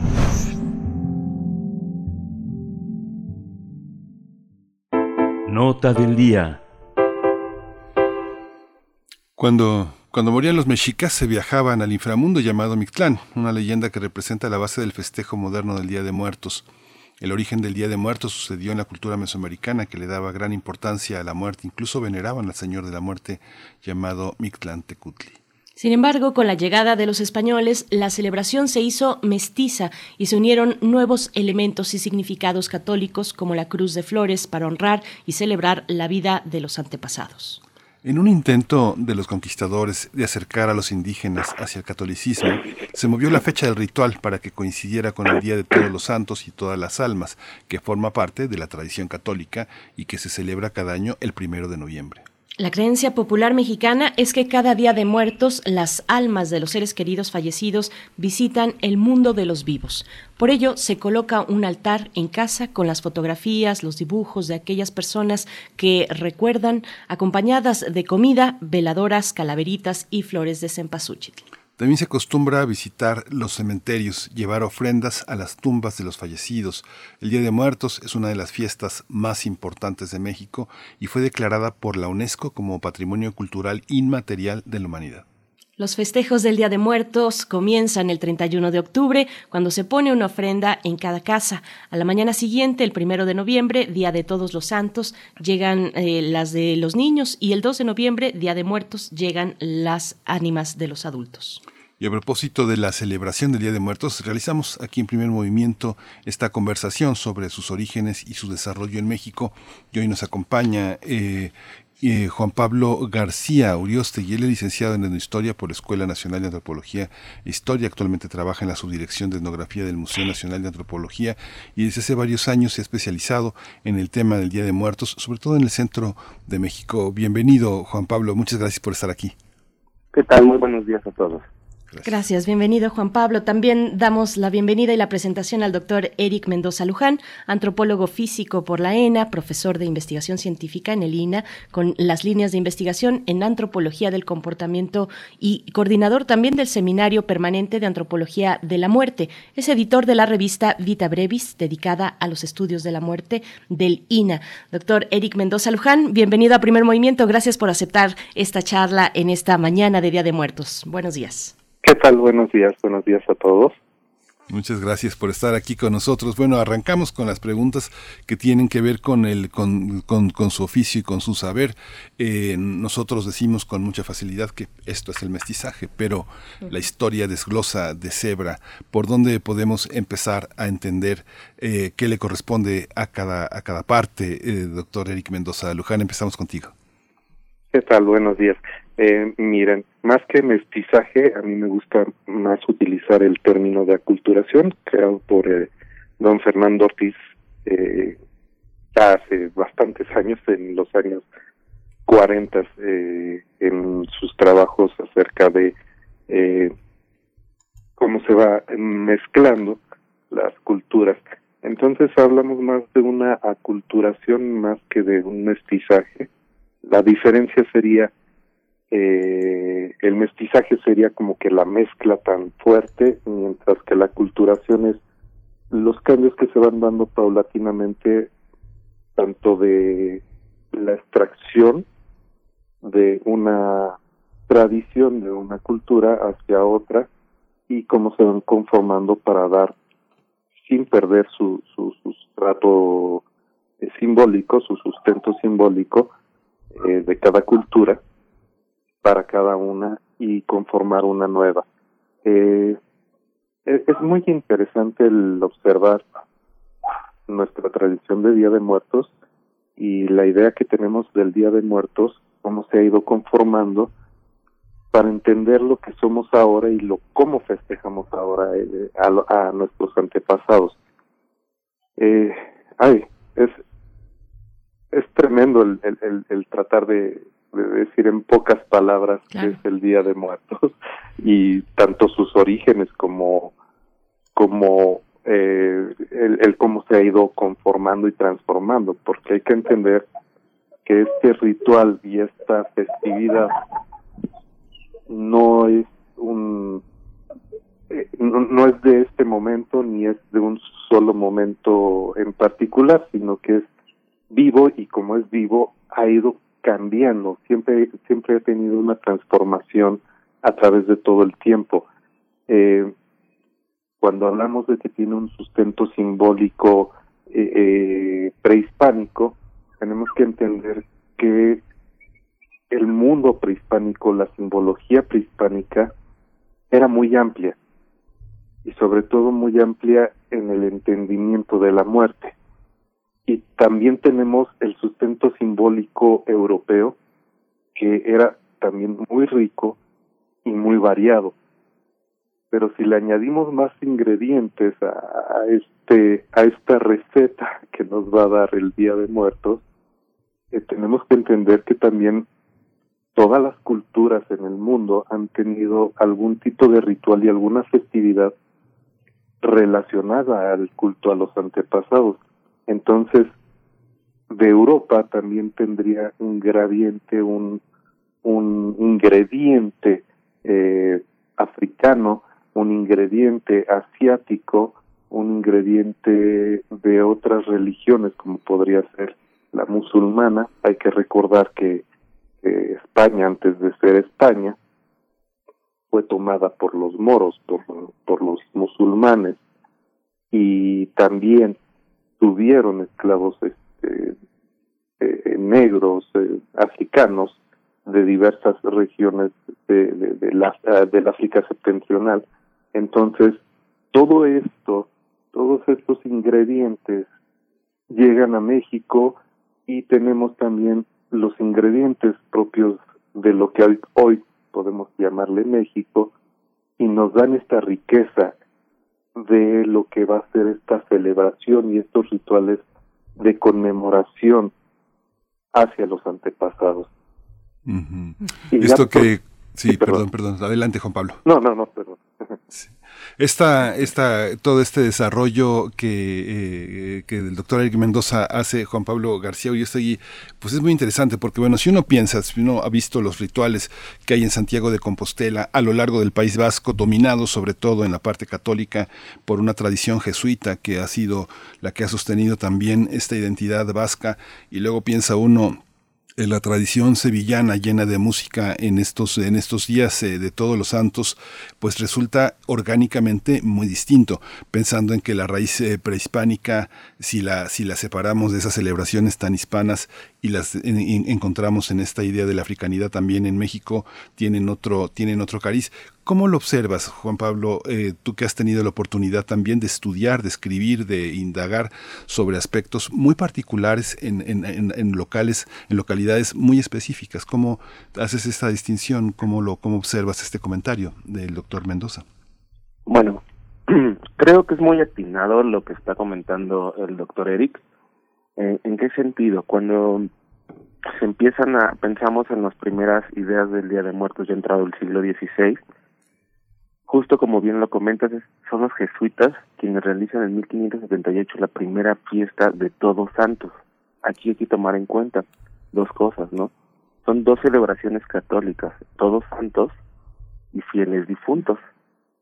Ambas se empiezan a desarrollar ligeramente en la Nueva España empujadas por un cristianismo local muy arraigado por las personas que van llegando, pero apoyado por los indígenas que están retomando esa fe por diversas razones que ahorita no no sé no es el tema a discutir. Eh, tomando en cuenta eso más las prácticas que ellos realizaban y, me refiero a las prácticas y representaciones en torno a la muerte que ellos tenían esto se empiezan a generar eh, prácticas muy particulares de, la población, prácticas que siempre y durante todo, por lo menos eh, el siglo XVII y parte del XVIII, fueron cambiantes, fueron constantes, pero estuvieron cambiando año con año, porque eran prácticas espontáneas en torno a los difuntos. No podemos hablar de una tradición que siga en adelante desde ahí el hecho de que el, el, estilo carnavalesco musical se generaba en las calles a manera espontánea, muy popular. Y había años en los cuales era muy solemne la, celebración. En este sentido, se generaba una un caminar entre para visitar las reliquias de aquellos santos que habían llegado al territorio, ya que era el Día de Todos los Santos, como ya lo mencioné. A esta práctica se le denomina ad apostolorum, que es ir a rendir ofrenda o ir a rendir eh, homenaje a todos aquellos eh, santos que se encuentran en las iglesias. Eso pues los eh, los pobladores de la Nueva España ganaban indulgencias plenarias para poder eh, más allá de este plano terrenal.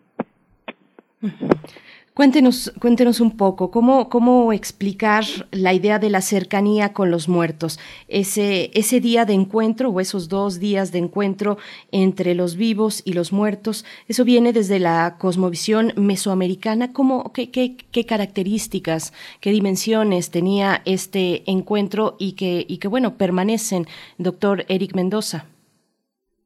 Bueno, eh, entre los prehispánicos, es que también hablar de los prehispánicos es, es, muy amplio. Eh, tendemos mucho a centralizar nuestra idea de, de la muerte entre los prehispánicos con los mexicas, a final de cuentas. Y eh, tenemos que tener en cuenta mucho que eh, el territorio que ahora es México estaba poblado de diferentes etnias con diferentes visiones de, de la muerte y obviamente de, del, muerto.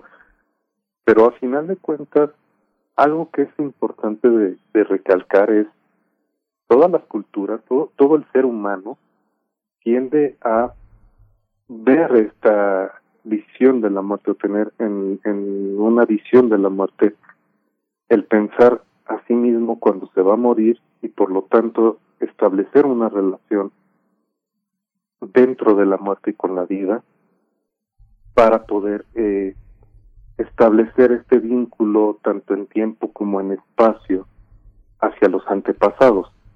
Eh, más que los muertos, como, como podemos definirlos ahorita, es con los antepasados. El muerto pasa de ser el cadáver a ser un, un ente social dentro de la comunidad en donde tiene un papel preponderante que va a ser el antepasado. El antepasado como aquel que me dijo qué hacer en estos momentos, eh, aquel que me dio todas las enseñanzas, todas las tradiciones y que gracias a él tengo un inicio y sabemos de dónde venimos. Entonces, eh, entre los pueblos prehispánicos, esa idea, así como en la mayoría de las culturas, ese culto hacia los antepasados era bastante importante en la medida que todos los rituales tendrían un, un, un sustento simbólico en el quién, de dónde vengo, o sea, quién es mi linaje hacia atrás, quién es mi linaje hacia adelante, y que me va a definir como, como lo que soy en este momento. Entonces, los prehispánicos hacían sus festividades había por lo menos dos importantes para el, la conmemoración. Estamos hablando entre los mexicas, eh, la fiesta de los eh, muertitos y la fiesta de los muertos grandes. Por lo menos esas dos estaban relacionadas a la conmemoración y a entender nuestro linaje, ¿no? Eh, pero también estaba otra festividad que se daba con movimientos en el calendario ritualístico mexica, que era hacia la ciguateteo, por ejemplo, las mujeres muertas en parto. Eh, habría otra para algunos, eh, eh, particularmente los que habían muerto eh, por eh, por medio del agua, que iban al Tlalocan, otros que se que eran sacrificados hacia otras deidades. Entonces, realmente la idea de conmemorar y establecer los lazos comunitarios entre los antepasados y los vivos, entre la comunidad en general, o sea, estamos hablando ya la comunidad extendida en tiempo y en espacio, siempre tuvo un papel fundamental. Y lo mismo pasó en, en Europa, y lo mismo pasó en África y en Asia hay muchos rituales conmemorativos y de relaciones entre todos los miembros de la comunidad para dar ese linaje y entender todos nuestros mitos y que le dan el sustento a los rituales y que le van a dar sustento a nuestra vida cotidiana. Eh, Juan Pablo García, bueno, y también preguntarle sobre el, lugar, sobre los espacios donde están los difuntos, la idea del panteón, del cementerio, cómo ha cambiado a lo largo de los siglos ese lugar, eh, por qué referirse al panteón, al panteón, al cementerio, pero también tenemos, eh, pues desde casa, por supuesto, eh, este llamado, este recibimiento de los difuntos. Eh, cuéntanos un poco, Juan Pablo García Uriostegui, acerca de, ese elemento. Bueno, eh, actualmente el, la idea del cementerio es algo que, está muy presente para la conmemoración, pero no siempre ha sido así. Durante toda la época novohispana no existían cementerios, sino que realmente eh, los enterramientos se hacían a los alrededores o en el interior de los templos, alrededor de las iglesias. Entre mayor estatus tuvieras dentro de la sociedad, se te podría eh, enterrar abajo del altar. Entre más alejado estuvieras, sea en el atrio o hacia las afueras, eh, estabas menor acomodado dentro del estatus, pero seguías perteneciendo a la comunidad. El problema estaba cuando los enterramientos eran fuera de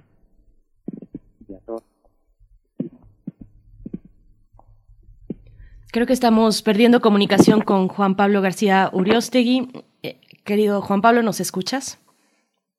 Vamos a regresarlo con la, con la producción eh, para volver a enlazar. Eh, doctor Eric Mendoza, también, bueno, usted eh, pues ha trabajado al respecto, el espacio, los espacios y el uso del cuerpo, del cuerpo muerto. Cuéntenos un poco pues de esta, de esta, de esta dimensión. yo recuerdo que en la zona arqueológica de Monte Albán, las casas alrededor tenían debajo un lugar especial para para tener ahí a los muertos, para enterrar ahí a los muertos, esta cercanía con lo doméstico, esta cercanía mm, de eh, los antepasados con, con, sus familiares vivos. Así es. Eh, realmente los cementerios hay que entenderlo como el lugar en donde depositamos los restos inanimados de, de, un individuo, ¿no? Eh, las formas de enterramiento varían en cada cultura dependiendo de de esta visión que tengan acerca de la muerte. Entonces podemos encontrar en el México prehispánico diversos lugares en donde podían hacer estas este depósito de, de, del cuerpo del cuerpo muerto o de los restos del cuerpo muerto así como todo la, el ritual que, que, que va dándose alrededor de de la despedida de, este individuo que va a, a llevar su, su entidad anímica, su eh, me gusta hablar más de entidad anímica que de almas o espíritus, eh, de esa parte que nos da la vida y que hace que nos movamos, que hace que vivamos. Eh, esa es la despedida que le van a hacer y ese es el ritual que van a llevar, ¿no? Los rituales fúnebres. Entonces podemos entender en, en en el México prehispánico que podría ser eh, enterramientos en casa. Eh, también había, como lo menciona eh, este, Juan Pablo, ya en, en la época novohispana, que pasó de lo doméstico hacia lo hacia los templos y ya estamos hablando para el siglo XIX eh, pasar de, de esta cuestión sacra a, hacerla más eh, urbana por cuestiones de salubridad a crear lo que serían las necrópolis, los cementerios tal como lo conocemos ahora y así sucesivamente, o sea, eh, pasa de un espacio doméstico a un espacio social urbano y en esos lugares, como bien menciona Philippe eh, ya para el siglo XIX eh, las necrópolis no nada más fungen como un lugar en donde se van a depositar los restos humanos, sino también va a ser un lugar eh, de la cotidianidad de los vivos y de cierta forma con los muertos. Eh, Filipa lo que nos menciona precisamente es de que crean los cementerios en Europa, particularmente en Francia, para que sean un lugar hasta de paseo. Entonces, esa idea francesa de eh, los paseos en el cementerio, eh, los paseos en estos en estas necrópolis que se convierten más en un parque recreativo para que eh, los vivos disfruten eh, una cercanía y con la naturaleza, por decirlo de alguna forma, entonces lo que van a crear es una establecer relaciones entre vivos y muertos más fuerte. Eh, por eso también podemos ver algunos cementerios que más que un, un lugar en donde haya tumbas, tumbas por donde quiera y lápidas, va a ser un bosque o, un espacio en donde conviva la naturaleza junto con eh, estas lápidas de rememoración, estas, estos túmulos mortuorios en donde ya van a tener características más artísticas y donde la gente lo que podían hacer era ir a hacer un picnic, ir a caminar, ir a, a establecer más una cotidianidad eh, en un fin de semana, por decirlo de alguna forma.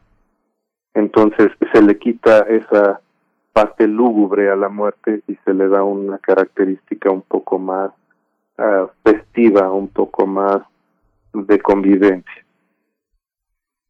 Esta idea también, ahora que la traes a la, a la, a la, a la mesa, doctor Eric Mendoza, es muy interesante porque, bueno, finalmente hay una especie de qué cosas eh, se pueden guardar en casa. El tema de las urnas es un tema que pues está presente desde el, mundo indostánico, el mundo egipcio, etcétera. Hay una parte en la que el muerto se lleva a casa y hoy los cementerios tienen esta intersección, este intersticio en el que hay una parte que tiene que ver con eh, la administración pública, la administración de la ciudad y otra parte con también con eh, el origen de la, de la muerte, que también está vinculado al tema de la medicina, que es la, una parte fundamental eh, de qué murió y las enfermedades que son consideradas unos estigmas. ¿Cómo lo vinculas? ¿Cómo, cómo se inscribe hoy la muerte por COVID? ¿Cómo se inscribió la muerte eh, de los enfermos de SIDA, del VIH eh, en, en, nuestra cultura? ¿Cómo se integra? ¿Cómo, cómo se cuela en ese, en ese horizonte? ¿Cómo aceptamos eh, los nuevos estigmas de la, de la muerte en el marco de la tradición, Eric? Es muy interesante la esta cuestión de, de la estigmatización del cómo muere, ¿no? Eh, a final de cuentas, eh, como bien apuntabas, Miguel, lo que hacemos es, de cierta forma, no, no, no dejamos a nuestros muertos en algún lugar. Nuestros muertos están siempre con nosotros. Entonces, esta cuestión de que tenemos siempre a los muertos eh, es lo que nos produce el duelo, el dolor el dolor de esta separación de las relaciones, de la ruptura de las relaciones cotidianas que tenemos eh, los seres humanos con, nuestros seres queridos, con los miembros de nuestra comunidad, sea la familia, sea la comunidad este, ampliada, sea la comunidad mucho más ampliada, o sea, la sociedad. Eh, esa ruptura es la que nos, nos provoca el, el duelo, el dolor.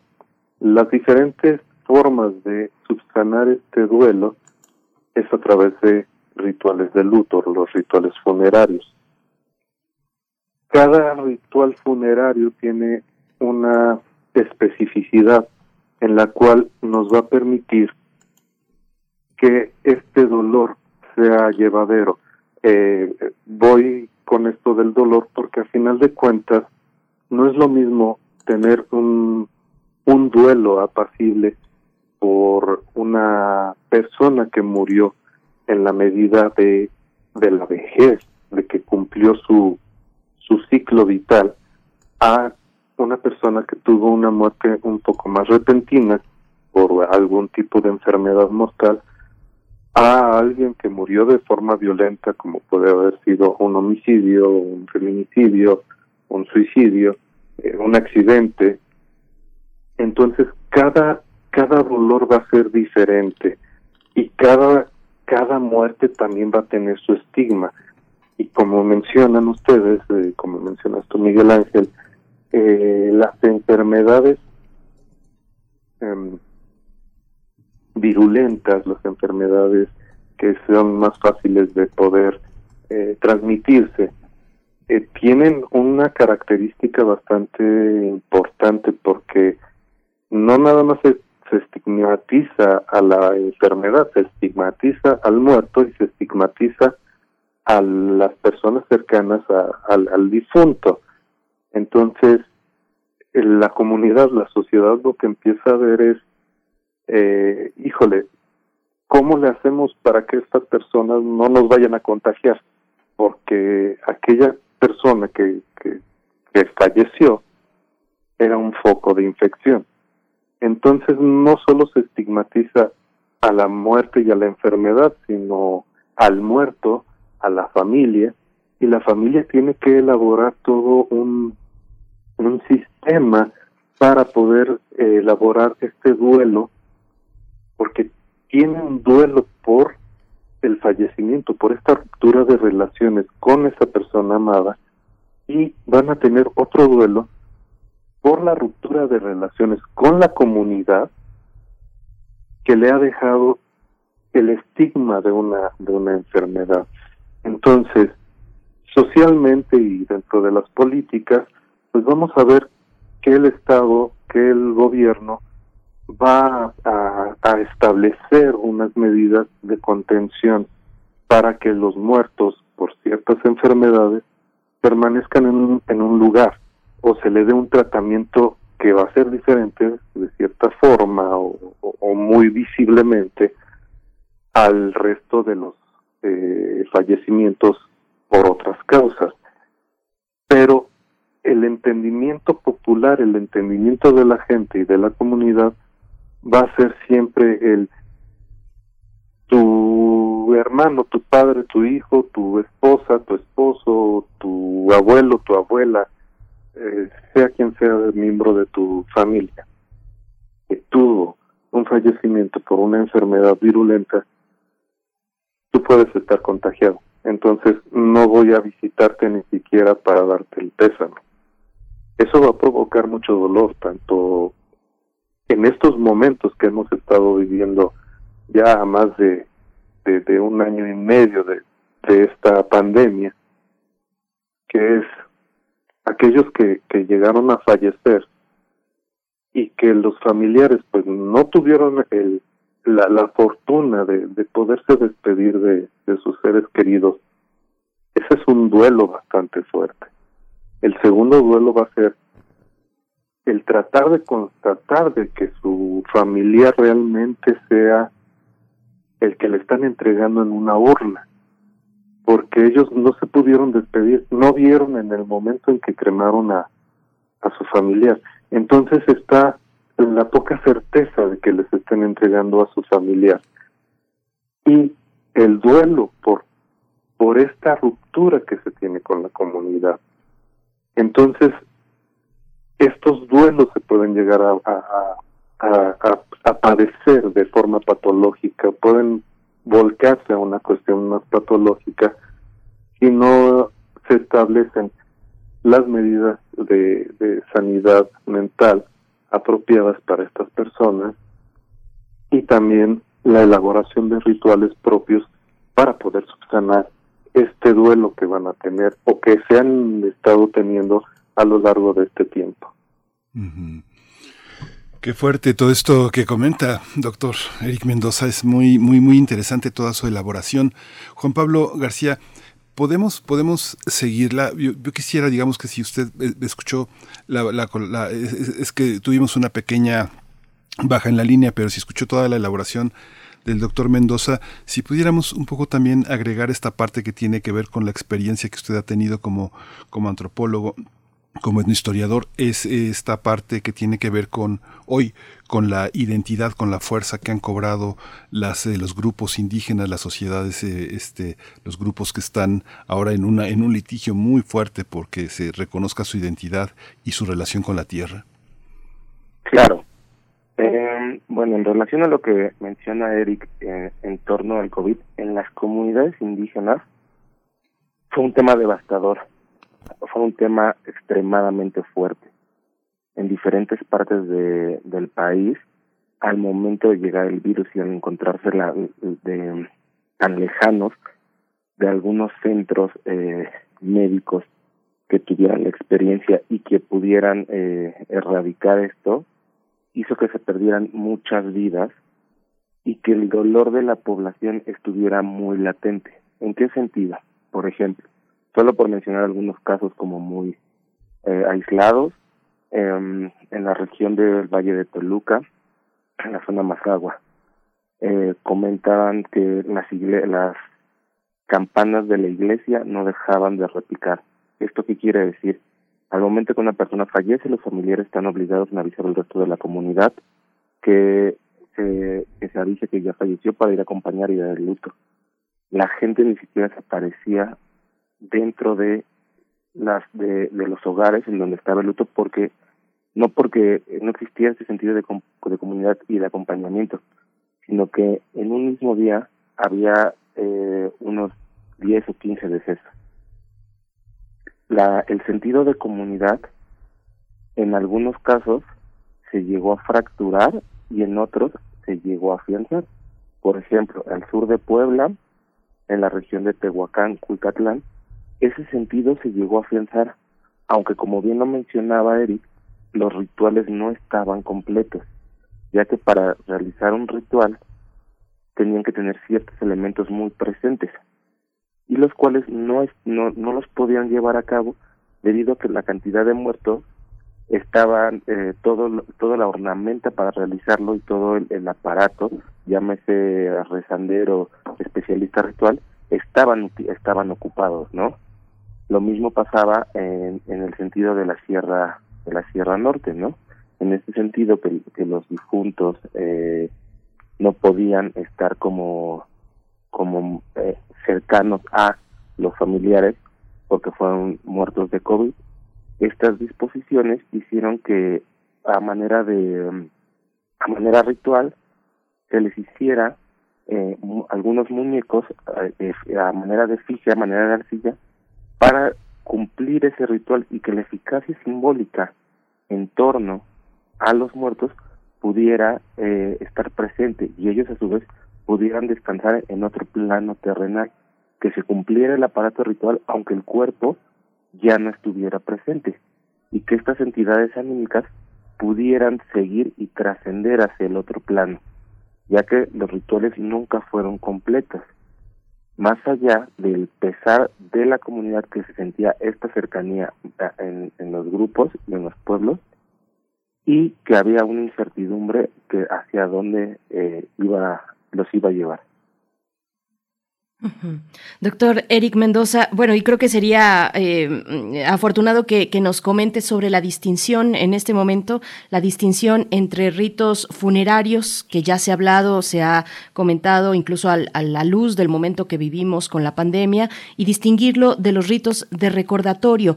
Cuéntenos un poco de esa, de esa diferencia y cómo en el rito o en los rituales de recordatorio, pues está el elemento de la fiesta, de la festividad, algo que asombra mucho pues a quien no es mexicano, a quien ve de fuera esta celebración del Día de los Muertos, doctor Eric Mendoza.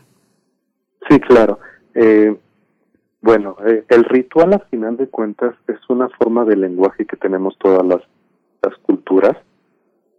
Es un lenguaje que trata de decir que aquello que es simbólico, eh, entender lo simbólico como eso que, en, que podemos llamar, aunque sea muy abstracto.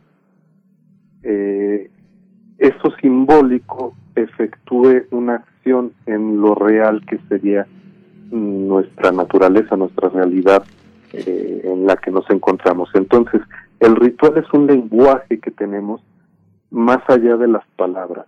Es algo que es más, más fuerte que el, que el decir hola, ¿no?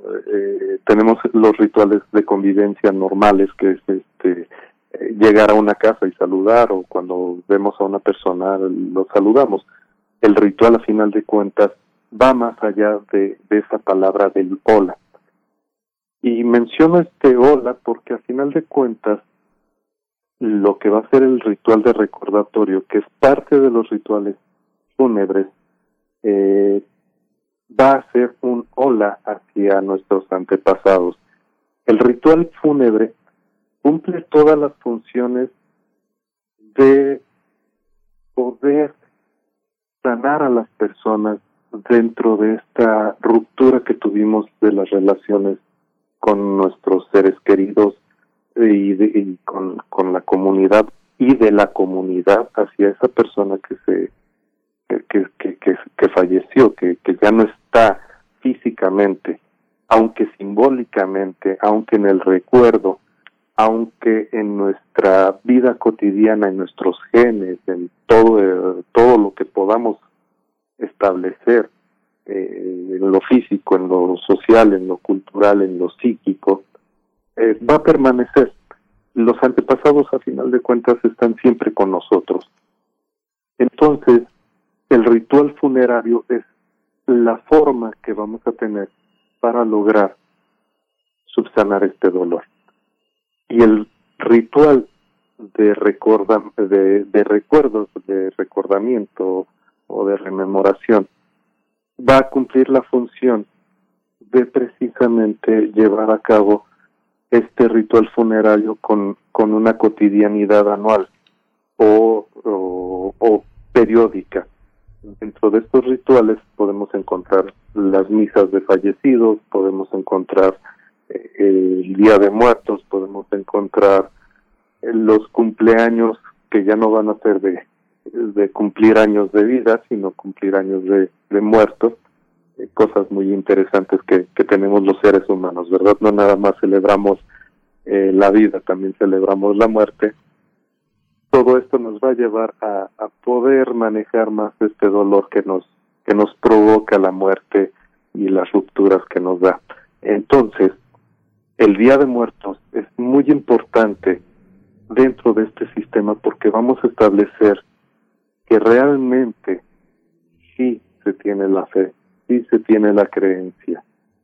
Este día o estos días o en esta temporada, estos rituales van a permitir nuestros antepasados vengan a decirnos hola y nos den un abrazo y coman con nosotros y convivamos y haya un convite para volver a establecer y restablecer las relaciones que se pudieron fracturar con la muerte.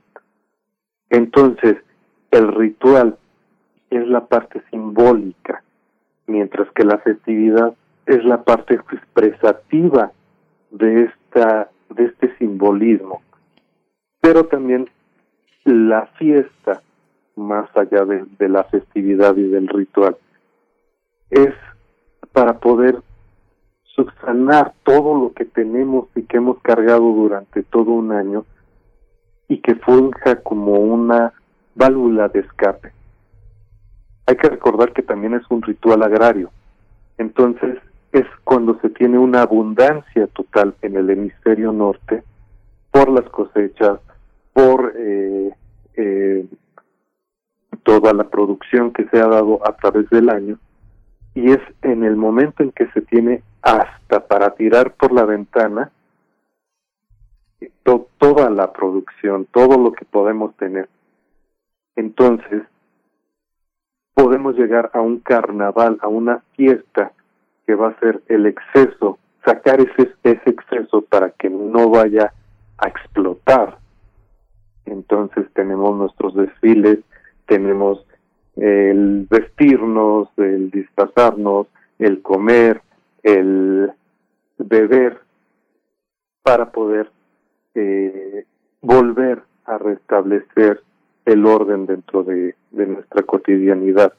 Y por otro lado, volvemos a restablecer el orden con nuestra comunidad a través del ritual.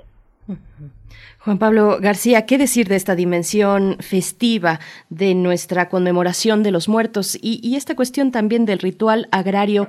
Hace unos momentos, al inicio de la emisión, que comentábamos y charlábamos con Rodrigo Llanes, chef e historiador, acerca de la comida de los muertos, la comida del Día de Muertos, y, nos hablaba de este tiempo de cosechas precisamente. Eh, ¿Cómo ver esa dimensión festiva que desde afuera de México pues causa asombro la idea de la fiesta, de la festividad? de celebrar eh, la vida de los antepasados. Eh, ¿De dónde viene esa idea de, lo festivo en el recordatorio de la muerte, eh, Juan Pablo? Bueno, hay que tomar en cuenta que, las que el Día de Muertos son fiestas de la memoria. Conmemorar recordar. Y justo la idea festiva esta parte que viene a, mostrar la ruptura del final, eh, bueno, es se representa más bien en el, con el final del ciclo agrícola. Como bien lo mencionaba Eric, eh, entre, entre los grupos indígenas de México, y pero para todo México en particular, es el final de la cosecha. Es el momento en el cual existe la abundancia, ya que la cosecha que viene germinándose desde los meses de eh, febrero con la bendición de las semillas hasta llegar a las primeras eh, a, las primeras siembras en el mes de junio todo el todo el fruto de la cosecha se recuerda se, em, se recoge en el mes de octubre y en los primeros días del mes de noviembre. Es el momento en el cual hay abundancia y no solamente del maíz sino de, de todo lo, lo que es la milpa que esto tiene que ver mucho con el ciclo agrícola que comienza con el carnaval con este famoso carnes tolendas, que, se, que son eh, los tres días previos a la Semana Santa, en donde se hacen presentes también estos antepasados, estos antepasados y estos seres míticos vuelven a estar, vuelven a salir de, desde sus eh, espacios inframundanos para convivir con los seres y para estar presentes y marcar el, el ritmo de lo que va a ser el ciclo de todo el año. Y justo donde se recuerdan propiamente a ellos es con el Día de Muertos, es donde estas cosechas se hacen presente, la fiesta se, vuelve, se enmarca dentro de una de, una gran abundancia en donde podemos convivir con los antepasados y con los eh, y con los vivos y a su vez podemos afianzar estos lazos de comunidad y se afianzan estos lazos de parentesco dentro de, a su vez, también se afianzan estos lazos y esta relación y este sentido de comunidad. Que el, nuestro papel dentro de nuestra comunidad es reafirmado a partir de lo que yo estoy ofrendando y a partir de lo que me estén ofrendando la gente que se encuentra alrededor de mí. Pues muchísimas gracias a, los dos por esta, por esta lección por esta lectura tan interesante de la, de la muerte de nuestras comunidades eh, eh, eh, indígenas, de nuestro pasado prehispánico, de nuestro pasado colonial. Muchas gracias a los dos por, sus, por su compromiso, su sabiduría. Juan Pablo García Orostegui, licenciado en Historia por la Escuela Nacional de Antropología e Historia, tan querida, tan respetada. Doctor Eric Mendoza Luján, antropólogo físico por la ENA, profesor de investigación científica en el INA. Muchísimas gracias por esta mañana este, tan aleccionadora para nosotros y seguramente también para nuestros radioescuchas. Muchas gracias. Gracias a usted. No, gracias a usted. Gracias, hasta pronto. Muchas gracias y feliz, feliz Día de Muertos. Vamos ya, nos estamos acercando al final de esta segunda hora de transmisión, donde nos despedimos de la radio Nicolaita. Les, les deseamos pues una eh, gran festividad en este día 2 de noviembre. Tenemos varios comentarios por acá en redes sociales. Uno de ellos nos dice Mayra Elizondo, eh, reseñando a Rosa Montero en su eh, novela La ridícula idea de no volver a verte, esta novela fabulosa, y dice, hace una cita, Mayra Elizondo, somos relicarios de nuestra gente, que los llevamos dentro, somos su memoria. Gracias, querida Mayra. Y le seguimos leyendo, bueno, eh, de verdad, mucho esmero en los comentarios de Twitter y de redes sociales en general. Nos ponen ahí, pues, distintas imágenes de sus ofrendas, de sus altares, o también de la que está, de la, de la ofrenda comunitaria o que está en su municipio. Muchas gracias por, por eh, compartirnos. Es el caso de Rosario Durán, que nos envía fotos desde Metepec. Bueno, vamos a seguir también leyendo hacia la próxima hora sus calaveritas literarias y vamos a hablar de cine de terror y Día de Muertos con Roberto Coria. También nos han hecho llegar ya sus recomendaciones fílmicas, pero nos vamos con música. Esto que ya se escucha en el fondo, que se titula Calaveritas, a cargo de Celso Piña y Ana Tijoux. Pues con esto despedimos esta hora, pero volvemos después para la poesía necesaria y la mesa del día.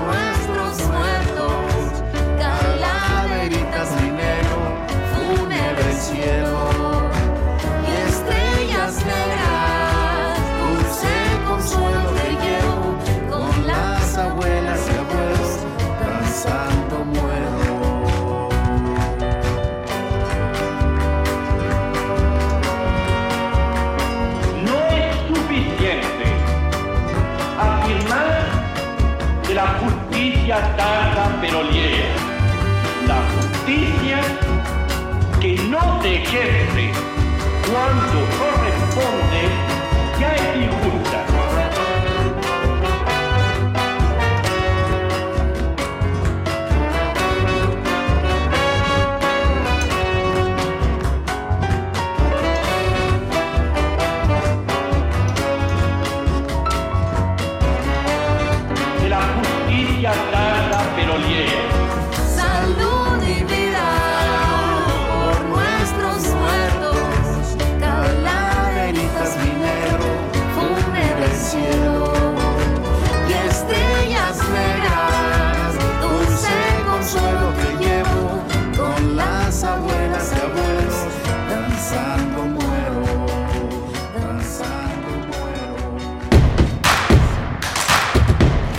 Encuentra la música de primer movimiento día a día en el Spotify de Radio UNAM y agréganos a tus favoritos.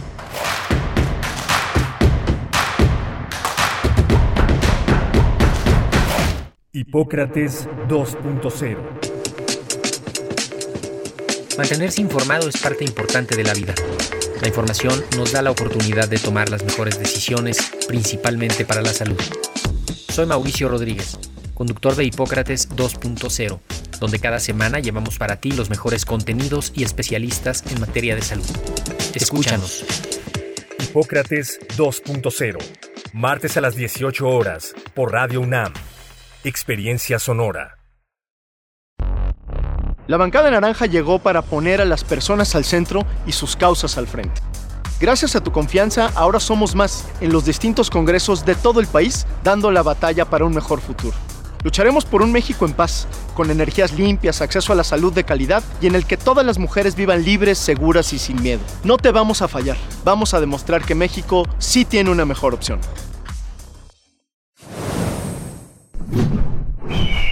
Movimiento Ciudadano. Dos tazas de raticida. ¿Raticida? Una taza de gasolina. ¿Gasolina? Remover con tres cucharadas de ácido sulfúrico. Agregar media onza de amoníaco y cocinar a fuego lento. No importa qué droga química te metas, todas están hechas con veneno y de todas formas te destruyes. Mejor métete esto en la cabeza. Si te drogas, te dañas. Ups, creo que se nos pasó la mano de acetona. Si necesitas ayuda, llama a la línea de la vida. 800-911-2000. El corazón es la caja de ritmos que orienta nuestro camino. Sigámoslo. Que la música sea su alimento. Miocardio, la génesis del sonido. Una transfusión sonora de Radio UNAM para tus oídos. Viernes, 18-15 horas. Retransmisión, domingos a las 14.30 horas. Radio UNAM, Experiencia Sonora.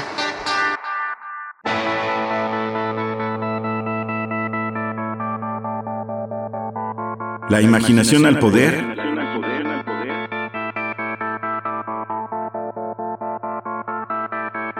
Cuando el rock dominaba el mundo.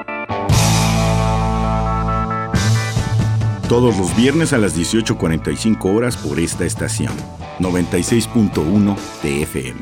Radio UNAM, Experiencia Sonora.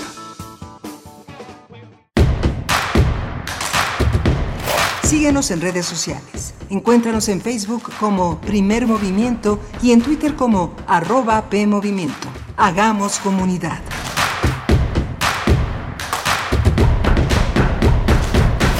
Muy buenos días, Día de Muertos. Estamos eh, festejando, celebrando y conmemorando, reflexionando también con todos ustedes en esta mañana de 2 de noviembre. Gracias por su permanencia, por su escucha. Estamos en primer movimiento, iniciando nuestra tercera hora de transmisión. Saludamos en cabina a Frida Saldívar, que se encuentra en la producción ejecutiva, también a Socorro Montes, a cargo de la consola, de los controles técnicos, Violeta Berber en la asistencia de producción y Miguel Ángel Quemain, que nos compartirá poesía necesaria en esta mañana está del otro lado en el micrófono. Querido Miguel Ángel, ¿cómo te encuentras? ¿Cuántos panes de muerto llevas ya en esta mañana? pues he logrado ninguno, he logrado, Ay, he logrado resistirme, este, las eh, eh, eh, bajar de peso después de la de esta pandemia tan larga ha sido verdaderamente una hazaña. Es muy complicado porque come uno muchísimas cosas eh, que no que no logra uno quemar por tantas horas sentado en la en, la casa. Yo todavía sigo con, con mucho retraimiento en las actividades aunque ya prácticamente todas las juntas académicas eh, todo el consenso con profesores sobre todo en las escuelas privadas marca ya el regreso el regreso a clases. Muchos alumnos están fuera de la ciudad del, de- del país incluso algunos eh, acompañando a sus padres. Muchos dejaron también la cercanía de las escuelas y va a ser algo muy complejo, muy difícil, pero pero pero este el regreso a clases va tal vez a, a alinearnos nuevamente este a, a la visión de antojos, ¿no? De toda esta dieta es riquísima, pero sí me empaqué, Berenice, te voy a confesar que compré este casi, casi, casi, casi un kilo de dulce de calabaza, higos en, en higos, este camote, o sea, híjole, sí me empaqué como unas buenas calorías que yo creo que ni corriendo de aquí a enero las voy a bajar de verdad. Es que es admirable tu voluntad, eh, querido Miguel Ángel. Bueno, también esta cuestión eh, de salud por la que eh, estabas atravesando todavía y ya recuperándote afortunadamente, pero pues que implica controlar el peso y tener pues los niveles en el cuerpo bien medidos eh, y bien revisados, pero sí es una voluntad admirable para seguir ese régimen en tus alimentos y no sucumbir ante la delicia del pan de muerto. Es que Eh, cojea uno, ¿no? Uno sí. cojea, digo, coge, o sea, el- el- con el pan de muerto derechito, pero con los higos y la dulce calabaza, híjole.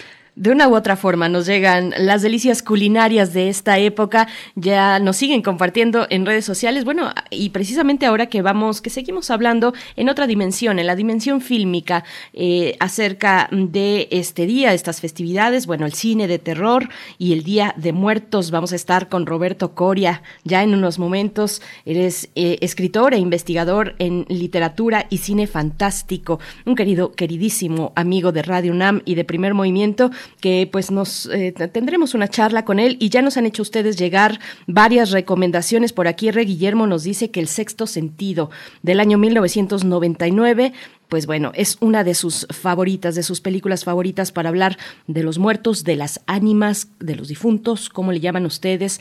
Eh, Varias, varias otras recomendaciones. Nos dice por acá Mayra Elizondo, se aceptan recomendaciones porque la mayoría de las películas de terror suelen ser una gran decepción. A veces hacen reír y a veces te hacen enojar por, por lo malas que son. Y dice, recomiendo El Espinazo del Diablo, buenísima y también están entre nosotros una película tailandesa, esa sí no la, no la identifico, querida María Elizondo, y La Bruja. Eh, pues sí, también una, una gran película más o menos reciente, un par de años, tres años tendrá tal vez. Bueno, el, el tiempo pasa muy rápido, pero, pero ahí están esas recomendaciones. También La Dama del Alba, excelente película eh, que nos recomienda María Elizondo, Miguel Ángel. Fíjate que hubo una película que se estrenó hace hace 10 días que me, movió mucho. Es una película muy fuerte que se llama Fuego Adentro de Jesús Mario Lozano. Es una película que dice que se dice en un pueblo escondido de Puebla, pero es Coetzalan. Es hermosísima, es muy bella. El protagonista se llama León, es un hombre que se ha retirado como de la vida este, social.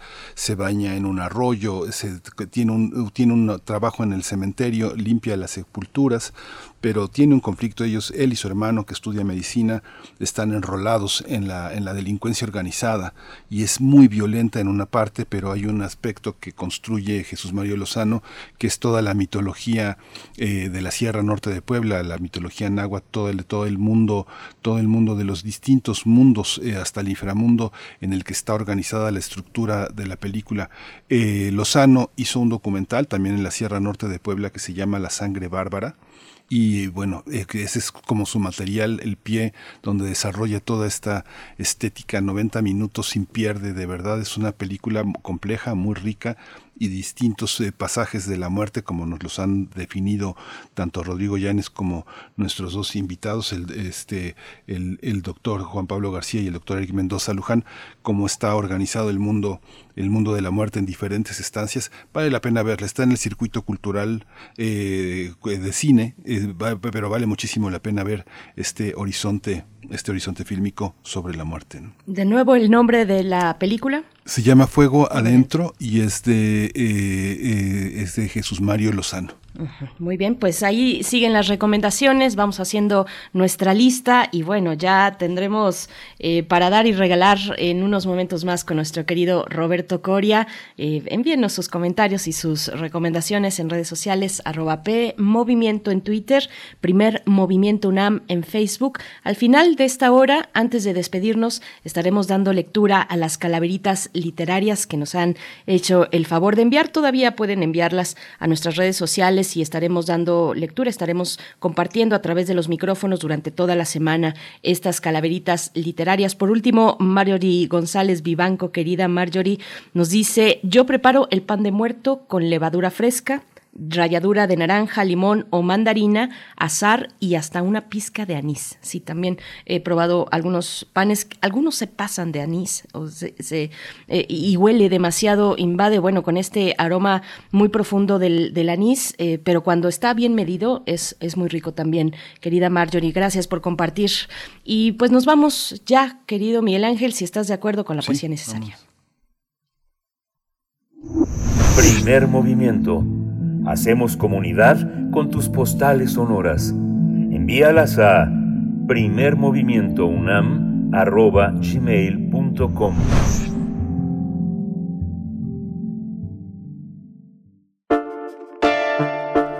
Es hora de Poesía Necesaria. Hoy la presencia en la poesía necesaria es de Jorge Luis Borges y su enorme poema Límites. Es un poema que publicó en 1960 y lo vamos a acompañar con La muerte del ángel, que tal vez es la primera pieza de un ciclo en el que Piazzolla, Astor Piazzolla, este gran músico del siglo XX, continúa con una exploración y experimentación del tango y el jazz. Es una, él eh, escribe esta, esta pieza en 1961, cumple 60 años esta pieza, La muerte del ángel, que es uno de los cuatro momentos eh, de, esta, de esta gran eh, milonga que, eh, que también hizo con, con Rodríguez Muñoz, un director de teatro, pero justamente Piazzolla, la, la, toda esta conjunto, Introducción al Ángel, La Muerte del Ángel, son nueve piezas que hizo ya en 1993 justamente para la radio, la radio municipal de Buenos Aires. Y esta grabación es de la radio, es de Astor Piazzolla, con Antonio Agri en el violín, Jaime Gossis en el piano, Oscar López Ruiz en la guitarra y Quicho Díaz en el contrabajo. Un, un conjunto pues ya irrepetible, desgraciadamente, pero que está en nuestros micrófonos en estos, en estos momentos, La muerte del ángel. Dice Límites eh, Borges, dice, de estas calles que ahondan el poniente, una habrá, no sé cuál, que he recorrido ya por última vez, indiferente y sin adivinarlo, sometido a quien prefija omnipotentes normas y una secreta y rígida medida a las sombras, los sueños y las formas que destejen y tejen esta vida. Si para todo hay término y hay tasa y última vez y nunca más y olvido, ¿quién nos dirá de quién es esta casa sin saberlo? Nos hemos despedido. Tras el cristal, ya gris, la noche cesa, y del alto de los libros que una trunca sombra dilata por la vaga mesa, alguno habrá que no leeremos nunca. Hay en el sur más de un portón gastado, con sus jarrones de mampostería y tunas, que a mi paso está vedado como si fuera una litografía. Para siempre cerraste alguna puerta y hay un espejo que te aguarda en vano. La encrucijada te parece abierta y la vigilia, cuadrifonte, jano. Hay entre todas tus memorias una que se ha perdido irreparablemente. No te verán bajar aquella fuente, ni el blanco sol ni la amarilla luna. No volverá tu voz a lo que el persa dijo en su lengua de aves y de rosas, cuando al ocaso, ante la luz dispersa, quieras oír inolvidables cosas. Y el incesante ródano y el lago, todo ese ayer sobre el cual hoy me inclino, tan perdido estará como Cartago que con fuego y con sal borró el latino. Creo en el alba oír un atareado rumor de multitudes que se alejan. Son lo que me ha querido y olvidado. Espacio, tiempo. Y Borges ya me dejan.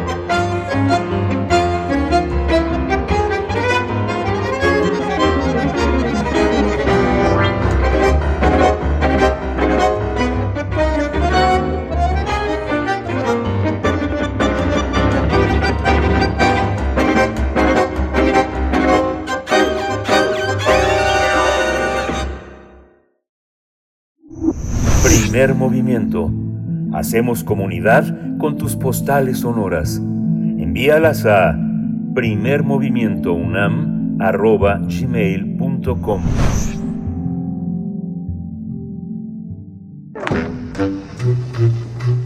Cineclub Hertziano.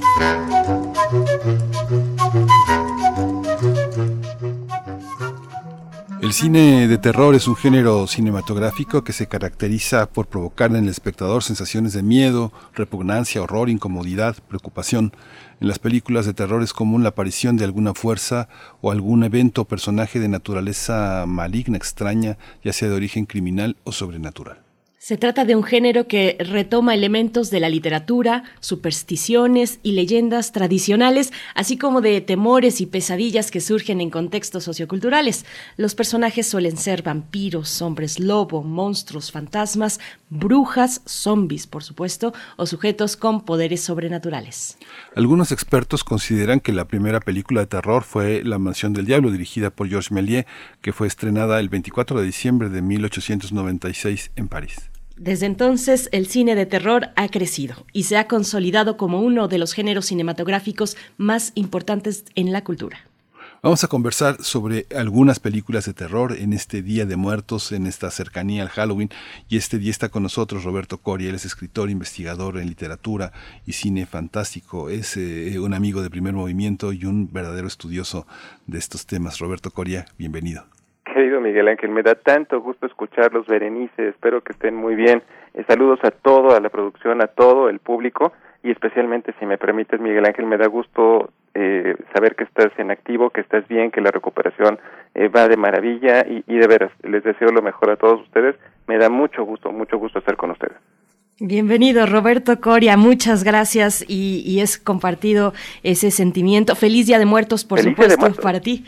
Claro que sí, ya te comiste tu, tu pan de muerto de la mañana. Ya, ya, por supuesto, por supuesto, y, y, todavía falta el rato otro. Sí. Claro, claro, hay que darse, darse gusto en estos días. Y bueno, pues empezamos con esta charla, querido Roberto Coria. ¿Cómo, cómo explicar, cómo te explicas tú la fascinación que tenemos algunos por el, por el terror a través de la pantalla? Pues, pues, fíjate, yo creo, Berenice, ya, ya Miguel Ángel leyó hace un momento una muy eh, apropiada introducción. Eh, yo creo que eh, eh, esto data de que se encuentra en los albores de la cinematografía, o sea, vaya desde eh, La Mansión del Diablo, que ya mencionaba Miguel, eh, de Georges Méliès, eh, es un género que ha demostrado ser atractivo y, y sobre todo redituable. Eh, es, es, es, una, es una gran manera de contar historias, de fascinar a la gente. Yo pienso que, que estar en, sintonía con nuestras pesadillas nos permite estar cerca del niño que fuimos alguna vez, nos permite asustarnos de una manera segura y, con el paso del tiempo hemos aprendido a disfrutarlo. Y, y vaya, pues eh, se ha convertido en un negocio multimillonario. Eh, eh, hay una gran oferta de películas actualmente, tanto en nuestro país como en el extranjero y, y pues obviamente eh, la abundancia de, de títulos de, de, especímenes eh, pues nos eh, permite encontrar muchos muy malos eso es cierto pero muchos que valen tanto la pena y que quedan perfectamente en la memoria y que pues yo diría que ya se integran parte a, nuestra educación sentimental. Aquí aquí podríamos iniciar un, un dilema una discusión sobre el horror clásico contra el horror eh, contemporáneo.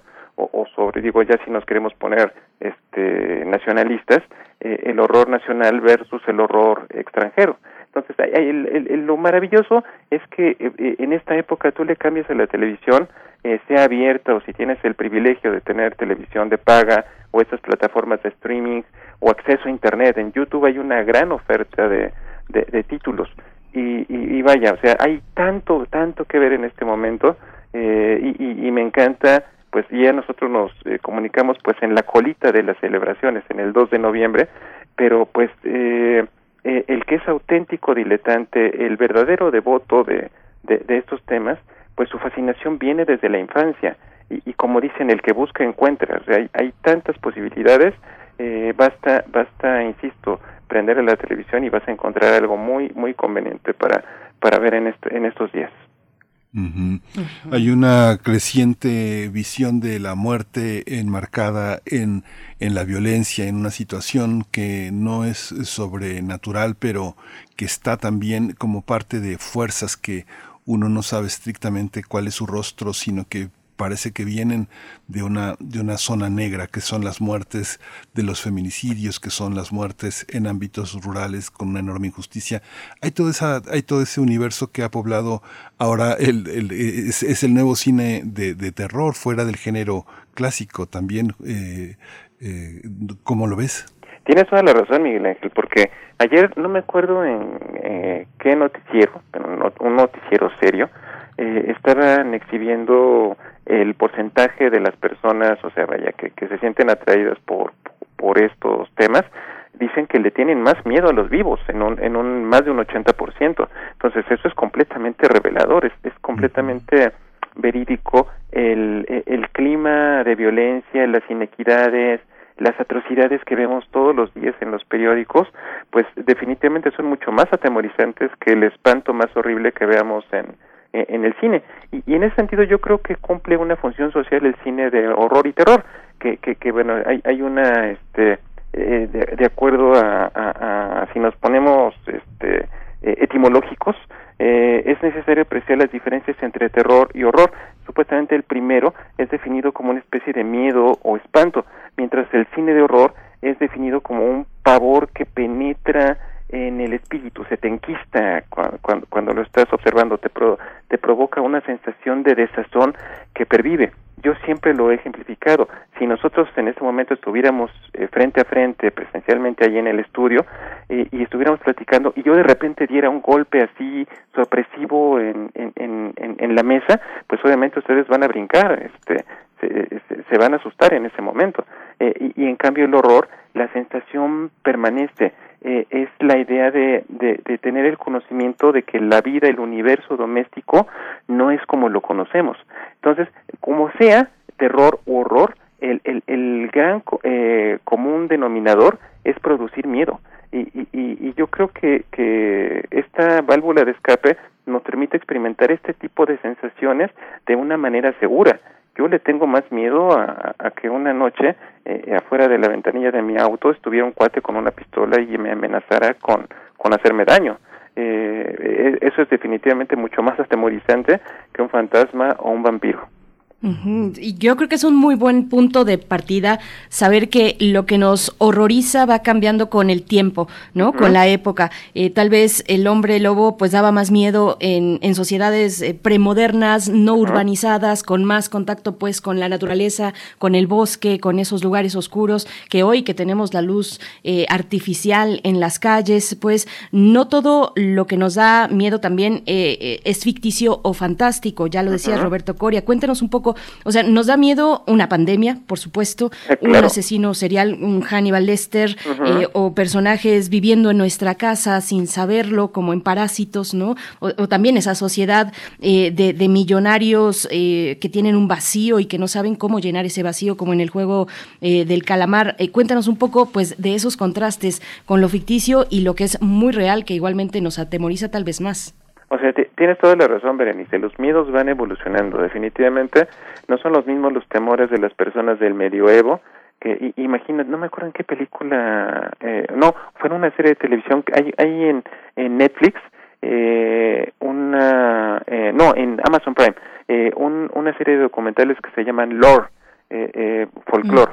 Eh, eh, pero y, y- lo interesante es que presentan eh, cómo, o sea, una persona que llega a su casa en la en el medioevo, eh, eh, en un eh, en una comarca apartada, está la, la, la cabaña en medio del bosque, pues llega a su casa, eh, comienza a ver que, que la luz está desapareciendo, prende velitas para poderse iluminar en, en su casa y, y llega el momento en que la negrura de la noche abraza eh, completamente eh, eh, su domicilio, su, o sea, se- los ruidos de la noche, los animales, o sea, eh, eh, sa- saber que eres completamente vulnerable ante cualquier tipo de ataque hecho por eh, un animal o por un hombre, o sea, es una sensación que, que profundamente atemorizante, que es diferente eh, a, a, lo que vivimos actualmente en las grandes ciudades. La pandemia, que tú lo acabas de decir, pues va a ser un, un, un, em, una fuente de inspiración inagotable para, para nuevos cineastas, para nuevos creadores. entonces, pues esto, estos miedos son, son pues característicos de, de, de todas las sociedades y, y, en todas permea en sus manifestaciones artísticas. Y, y, lo interesante es que con el paso del tiempo hemos aprendido pues a disfrutarlo. Eh, durante los eh, días álgidos de la, de la pandemia me puse a ver eh, otra vez una película que se llama Contagio eh, de, de, de Steven Soderbergh y, y pues, digo, es, es, una película increíblemente realista eh, sobre eh, un, una pandemia que diezma prácticamente a la, a la humanidad. Eh, es una película con Gwyneth Paltrow y, bueno, muchos actores. Gwyneth muere prácticamente al inicio, perdón por el spoiler. Pero el punto es que me dice Ana Luisa, mi esposa, ¿qué necesidad tienes de ver esas cosas en este momento? Eh, eh, muchos prefieren en, en, en estos días ver peliculitas que te distraigan eh, de todo lo que se está viviendo y, y, y, a veces este pues es a veces preferible preferible distraer la mente. Berenice Camacho recordaba al inicio del programa esta película que yo también vi hace hace un par de días que volví a ver y que fue la primera fue de mis primeras idas de pinta cuando cuando entré al CCH fue a Lucarda ah, Ese, me fue me, me, impresionó. Digo yo tenía este en 77 digo tenía 16 años 15 años este fue muy impresionante ver a Lucarda por primera vez. Y cómo, cómo eh, eh, fue un fue una fue una década en que había mucho cine de terror en México y ahí estaba Claudio Brook, Germán uh -huh. Robles, había toda una serie de este de actores que eran muy recurrentes, Lorenzo de Rodas, Augusto Benedico, Miguel uh -huh. Manzano, este eh, Adrián eh, Amparo Ribelles, había mucha gente que participaba, Mónica Miguel, eh, Ofelia Guilmain, este Ignacio López Tarso, muchos participaron de esas de esas películas en ese momento. ¿Cómo, cómo observas esa parte de nuestro cine con nuevos cineastas? Además, los 70 en el echeverrismo arrancaron nuevos cineastas que tenían, eh, fueron en la bisagra entre el viejo cine que llamaron de oro y este y el nuestro, eh, más ya hacia finales del siglo XX, Roberto. Definitivamente, o sea, hay un gran semillero, eh, hay una gran cantidad de actores, de directores, de escritores, de, de personas que aquí en México eh, eh, fundaron una verdadera tradición, o sea, eh, podríamos este, consumir muchísimo tiempo platicando de, de, ellos, pero por ejemplo, poco se le reconoce a Abel Salazar su contribución, y es que muchos lo recuerdan únicamente por sus papeles en comedias rancheras, pero Abel Salazar eh, creó un estudio que se llamaba ABSA, Abel Salazar S.A., y, y fue responsable de grandes especímenes de, del cine de horror nacional, el varón del terror, el varón del terror, el momento climático en el cual David Silva y el inolvidable Pichirilo llegan con lanzallamas a matar al espanto, sí. es, es, delirante, es, es, es, un verdadero gozo. O, o por ejemplo, Ted, ahorita tú que dices de la, de la ola de cineastas en los setentas, eh, la tía Alejandra de Arturo, de Arturo Ripstein me parece uno de los títulos más raros de su filmografía, toda vez que tiene que ver pues con estos temas y, y la actuación de Isabela Corona como la tía Alejandra es eh, estremecedora. Eh, la, eh, seguramente quienes la vieron se acuerdan de la secuencia con los titeritos bailantes de que estaban bailando ahí activados por los poderes oscuros de la, de la tía Alejandra. O sea, tiene muy buenos momentos y, y, y definitivamente eh, eh, eh, no es no es declaradamente una película de, de terror horror, pero ahorita que mencionaste a Claudio Brook, este, me, me acuerdo de, eh, ay, eh, la, la, memoria no es buena amiga de la pandemia, te lo aclaro. Este, el, el castillo de la pureza, el ah, castillo sí. de la pureza. O sea, es, para mí es una película de horror, está retratando una situación real, cotidiana, eh, eh, de, de esas grandes eh, cosas terribles que ocurren todos los días en todas las culturas. También de esa década de los 70 hacia el final, en el 78, pues está y muy a, a cuento ahora en estos momentos de pandemia, el año de la peste, uh -huh. y, y, también recordar pues la trayectoria de Felipe Casals, eh, este, ¿cómo, ¿cómo lo ves, Roberto Coria? Y cómo, ¿Cómo, ¿Cómo madura? ¿Cómo has visto que madura el cine de horror, el cine clásico mexicano? Bueno, con estas películas, Alucarda, Macario, de nuevo El Año de la Peste, que tiene mucho de, ese terror que no es ficticio eh, y, que tiene que ver además con el terror que nos provoca el poder político concentrado de aquellas, de aquellas décadas. Eh, ¿cómo, ¿Cómo ves ese camino de, de maduración del cine clásico mexicano? O sea, definitivamente ocurren todos los días eventos que van a llegar de una u de otra manera a las bellas artes. Entonces, pues se convierte también en una, for- una- en una fuente de inspiración para, para los cineastas. Eh, ahorita, el año de la peste no la he visto, la acabo de anotar para agregarla a, a mi lista de pendientes. Y este digo, eh, en, en, en, esto, en estos términos, yo, yo de veras les recomiendo enfáticamente a, a todos sus escuchas, si no conocen el fantasma del convento de 1934 de Juan Bustillo Oro, se están perdiendo de algo bien, bien eh, interesante y, y de veras que asusta. La, la, y y lo, la, me permito recomendarla porque la pueden buscar en YouTube en, en- eh, a- ahora que termine el primer movimiento. Este, que estén buscando qué películas van a ver en esto en, en, en- en- este día pues el fantasma del convento es una es una película que tiene momentos eh, verdaderamente estremecedores bien hecho y es una película de 1934 como digo son los cimientos de nuestro de nuestro cine.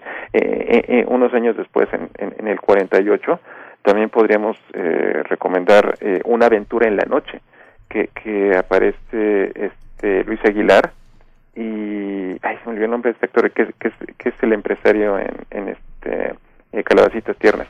Eh, bueno el, el- eh, sale Miroslava. Es, es- es la clásica historia de dos amigos que van eh, manejando en su coche eh, en una carretera y en medio de la nada se encuentran a dos mujeres que, que están pidiendo pues ayuda. Entonces pues los los ellas dicen que, que su coche se descompuso que está pero no no hay este rastros del, del coche y, y, bueno pues acceden a llevar a las mujeres a, su casa bailan con ellas echan unos tragos este pues eh, quedan evidentemente encantados con las con las dos chicas. Entonces bueno se van a sus respectivas casas a la mañana siguiente dicen oye pues vamos a ver cómo están vamos ya ahora sí que va- vamos a tratar de, de, este, de verlas nuevamente. Y llegan a la casa y está completamente abandonada. Eh, es, es, es una historia de eh, eh, que, que, que, que ha sido narrada mil veces pero pues no deja de ser este pues eh, interesante. Entonces es una película del 48 también la encuentran sin problema en, en YouTube. O, o, por ejemplo ahorita eh, que citan al inevitable Macario Macario es una obra obra maestra del cine de horror nacional. Y, y, y hay otra película que no es tan conocida que se llama La Dama del Alba del año de 1950 de eh, Emilio Gómez Muriel. La, la, la película está basada en la obra de teatro del español Alejandro Casona que se llama también igual el, La Dama del Alba.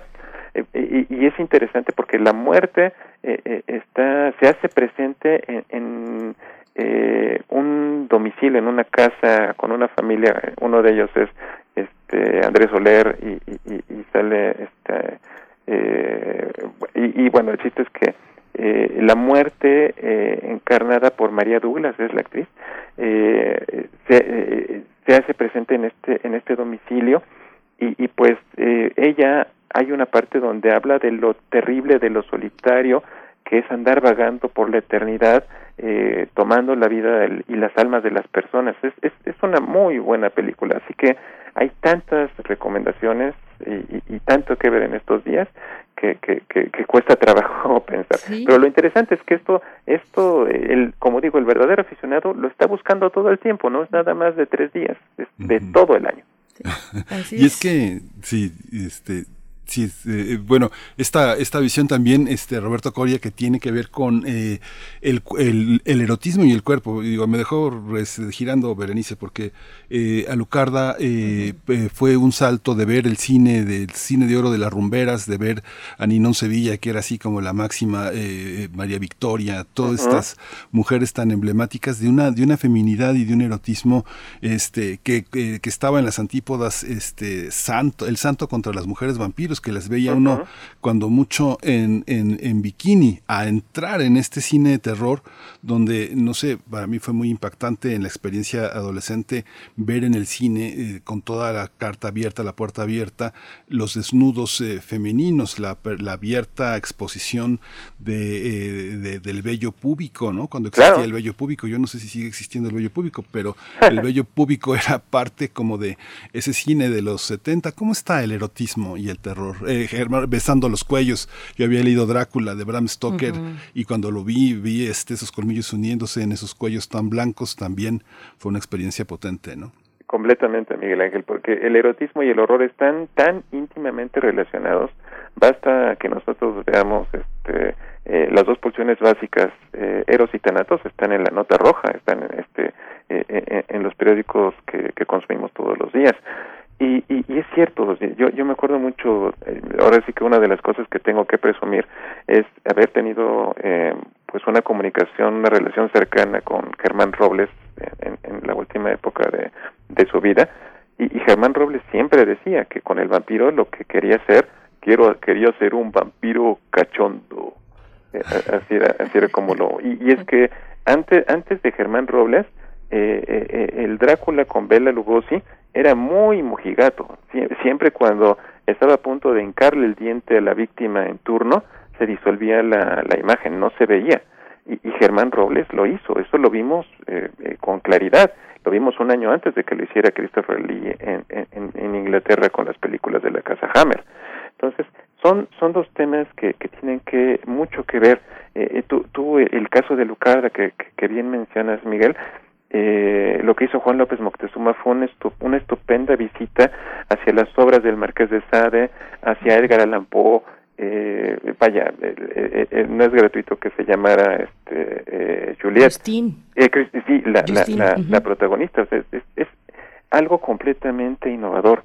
Fíjate que, por ejemplo, yo pensando en las experiencias de la infancia, cuando yo vi El hombre lobo americano en Londres, una película que está cumpliendo sus 40 años, este 2021 eh, yo me acuerdo la escena del encuentro eh, amoroso entre David y, la enfermera Alex yo la recuerdo como, como un chavito un chavito de, de, de, de este 10 años también en ese momento eh, porque no la vi en el 81 eh, pero yo me acuerdo me la, la recuerdo muy subida de tono yo lo recuerdo así como algo escandaloso ver, ver un desnudo, ver una pareja este, teniendo relaciones eh, mientras se está bañando.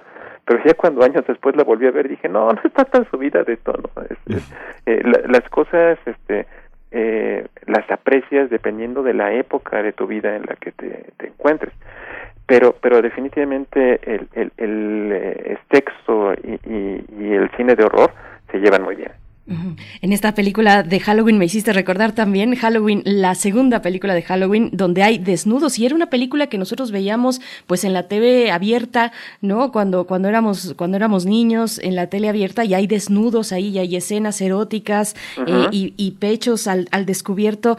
Eh, y bueno, volver por supuesto a, a Lucarda, que es un hito, que, qué extraordinaria Tina Romero en la interpretación de Alucarda, pero también está Justine, como mencionabas, y, y otro y otra cuestión, pues, eh, muy eh, retadora, pues, para la época, incluso para, para estos años, ¿no? Esa, esa blasfemia, ese invocar a Belcebú eh, con estos desnudos, bueno, es una maravilla, Alucarda. Y también es una película hablada en inglés, uh -huh. Roberto Coria.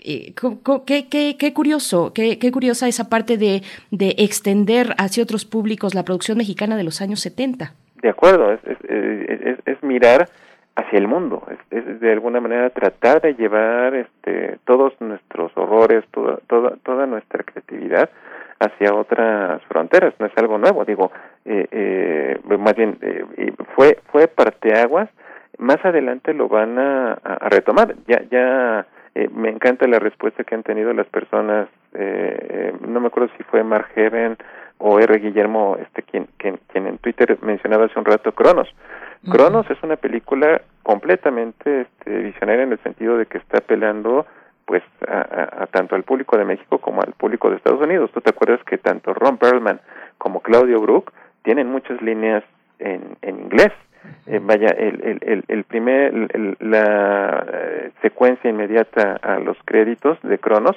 vemos esta Ciudad de México, vemos el eje central lleno de este anuncios, eh, me parece que en chino o en japonés, bueno, no, no sé hablar de eso, pero, pero el punto es que eh, está, está eh, incorporando y, y, y una visión globalizada de, del horror.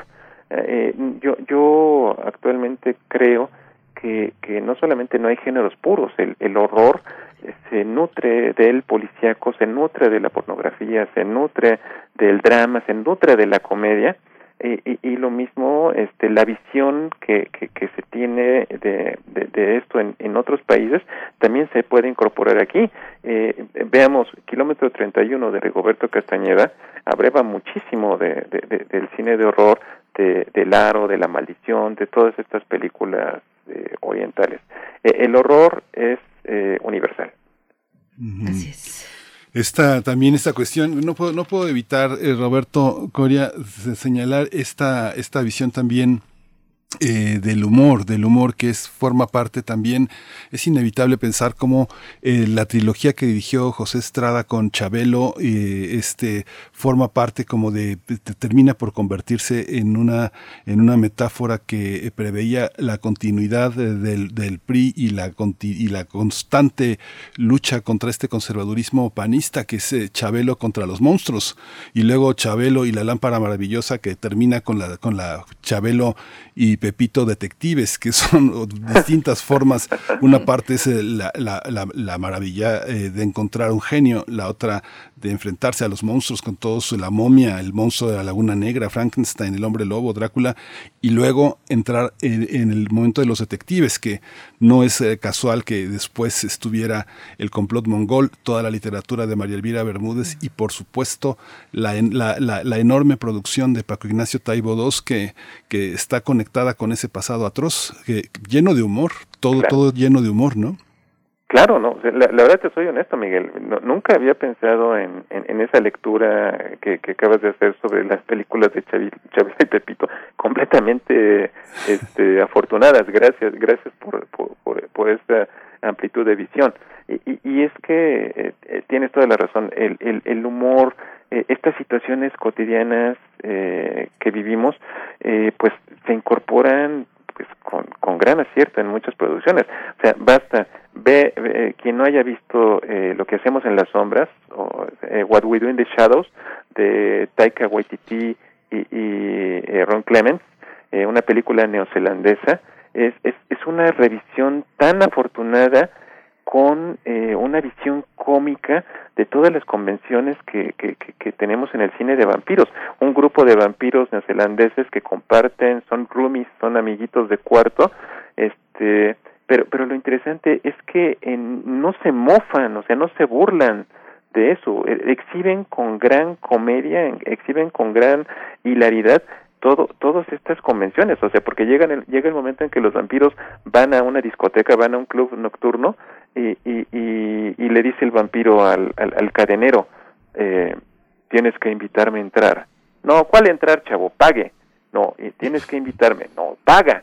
Eh, eh, entonces, eh, se, se, este, insisto, todo esto se incorpora con, con mucha gracia y, y pues eh, lo mismo sucede con... eh, eh, eh, eh, es tan familiar que se vuelve parte de nuestra existencia y encontramos la manera pues de, verla con divertimento. O sea, el cine de horror lo observamos no solamente para asustarnos, lo observamos también para olvidarnos de lo que está ocurriendo a nuestro alrededor. Es una forma de, de divertimento, es una, es una, es una manera de exorcizar los demonios que están presentes todos los días. Así que bueno, pues hay, hay, hay una gran cantidad de eh, cosas que ver todavía para aderezar lo que queda de este día.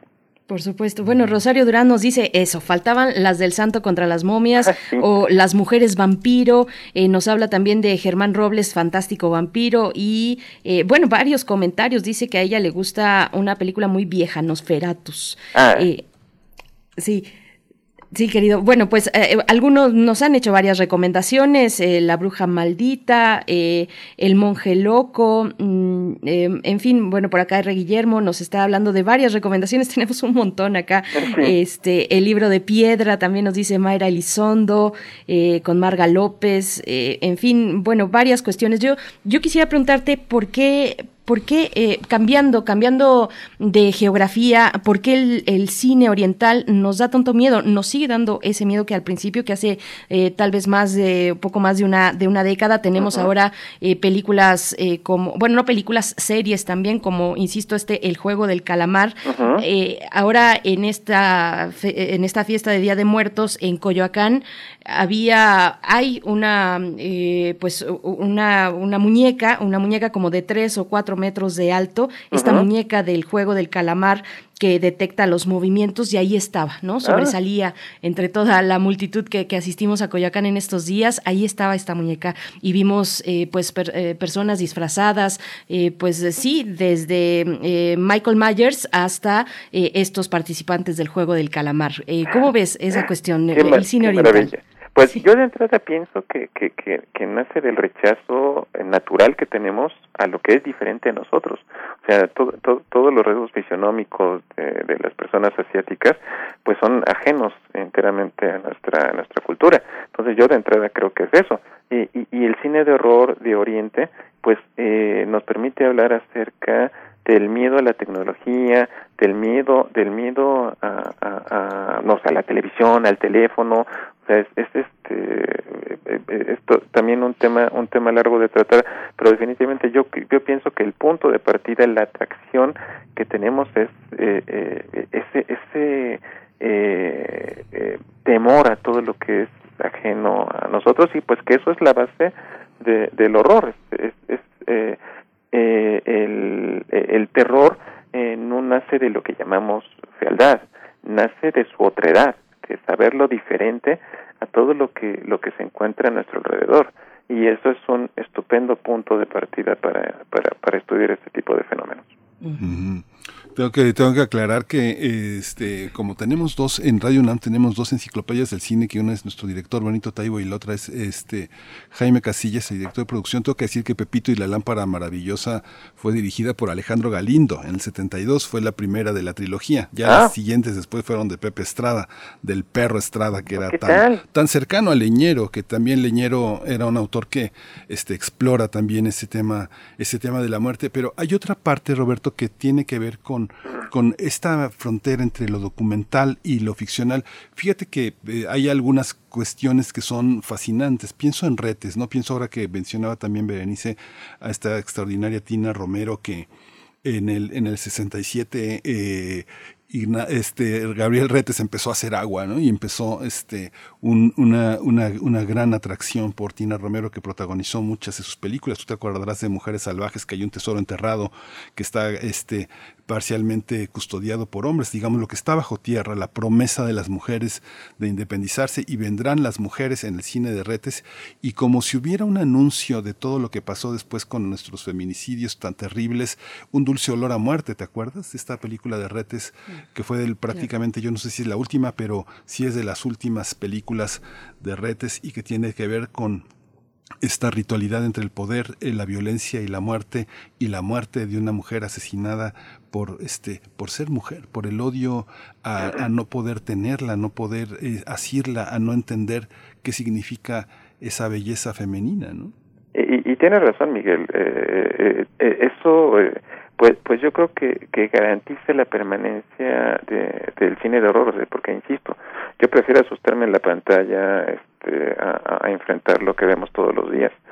Y, y, y definitivamente el, la violencia eh, contra la mujer es un tema indignante, inagotable, desgraciadamente, y, pues vaya, se encuentra, se encuentra plasmado en, en, muchas manifestaciones de, de este cine.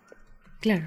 Bueno, estamos ya muy cerquita de- del cierre, querido Roberto Coria. Yo quiero preguntarte, bueno, sobre los espacios donde se eh, donde se proyecta el cine, el cine mexicano, eh, el cine pues contemporáneo, el más actual. Tenemos festivales como Macabro. Eh, ¿Cómo ves esas nuevas producciones de cine de horror eh, en México? Los nuevos y las nuevas autoras. Eh, cuéntanos un poco de esa parte. Podemos encontrar en, en Latino, por ejemplo, que es un depósito ahí de varios festivales, pues una buena selección, una interesante selección con cortometrajes también. Eh, cuéntanos un poco de esa parte del momento actual del cine de horror en México. Pues, pues yo creo que es un muy buen momento, Berenice. Efectivamente, eh, hay, hay, hay una gran multiplicidad de, festivales actualmente.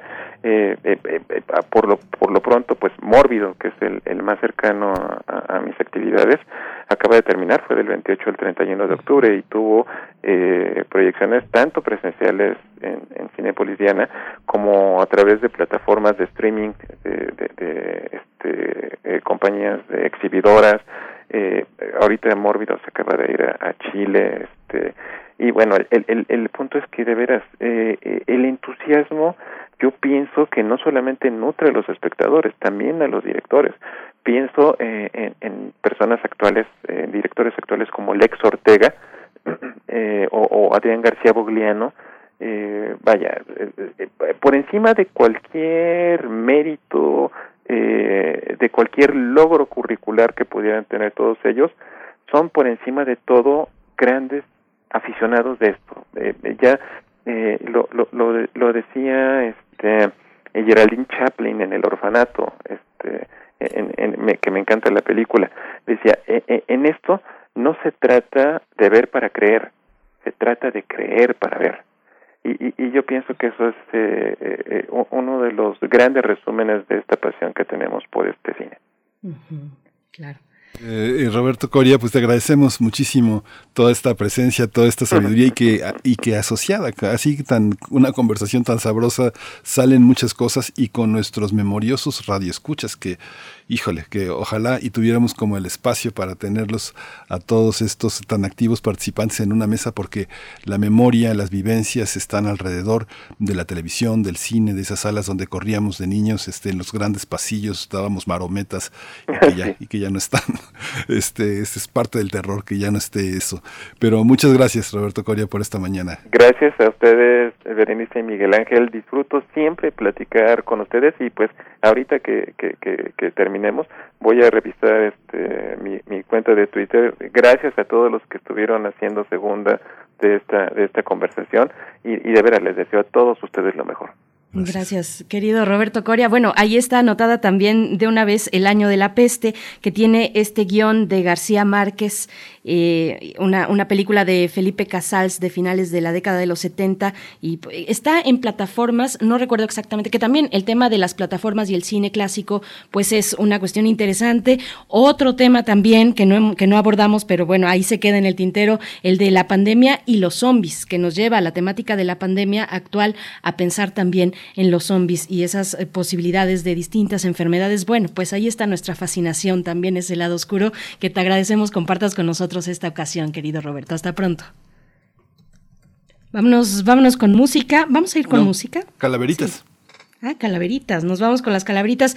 Y bueno, eh, síganos enviando sus propuestas, sus calaveritas literarias eh, a nuestras redes sociales, arroba P Movimiento en Twitter y Primer Movimiento UNAM en Facebook. Vamos con las calaveritas.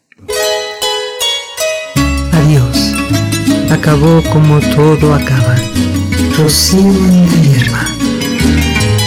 Calaveritas. Primer movimiento 2021.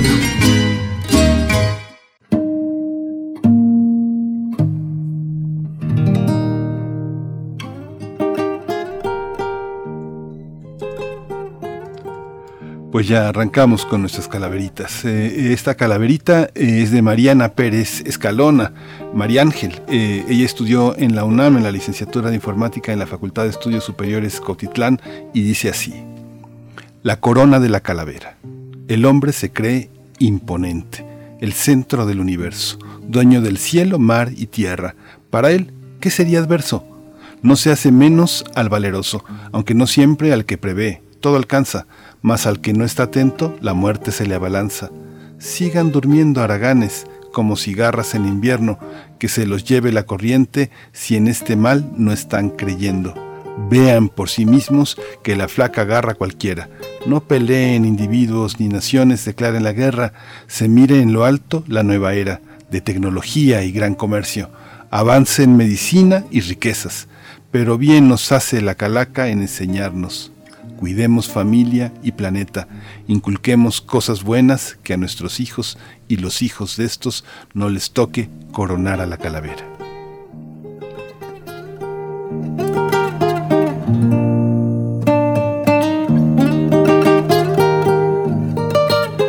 Continuación, también la calaverita que nos hace llegar a través de Facebook, Marco Fernández. A todos les llega su hora, cuando se habla de la muerte, sin adelanto o demora, pues no es cosa de la suerte, y aunque mucho lo lamento, también llegó a primer movimiento. Berenice, Miguel y Frida pasaron a mejor vida, Pavel, Plinio y Alberto completaron el elenco. Ahora hacen comunidad con la muerte desde el más allá.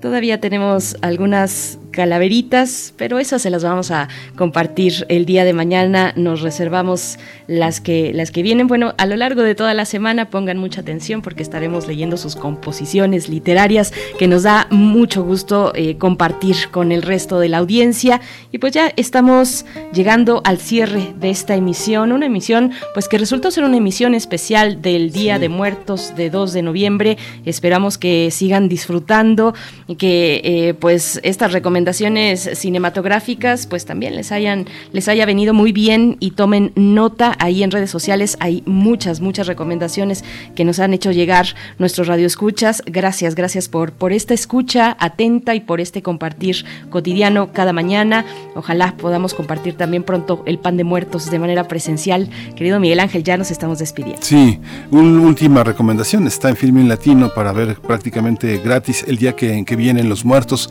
un gran documental de Luis Mandoki que tiene que ver con la celebración del Día de Muertos en las comunidades mazatecas de San José Independencia en el estado de Oaxaca y es la comunidad que tiene la presa de San Miguel de, la presa Miguel Alemán que justamente están allá abajo, están allá abajo los muertos, los muertos de nuestros mazatecos.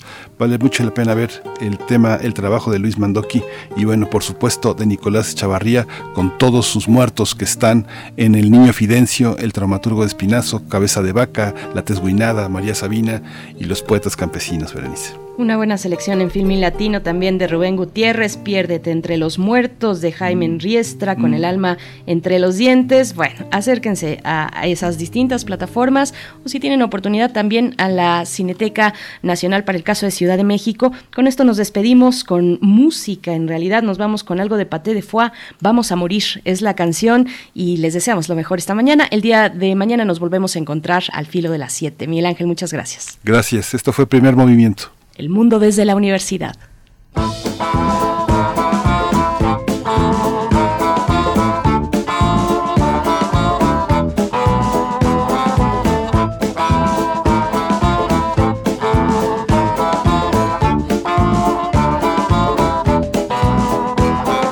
Cuando llegue aquel instante, ya no habrá misterio, con los pies por delante, rumbo al cementerio, todos elegantes, con el gesto serio, aunque haya sido pobre, el dueño de un imperio, cuando nos entierran, nada nos llevamos, acostados en la misma tierra, porque cuando llegue aquel instante, ya no habrá misterio, con los pies por delante,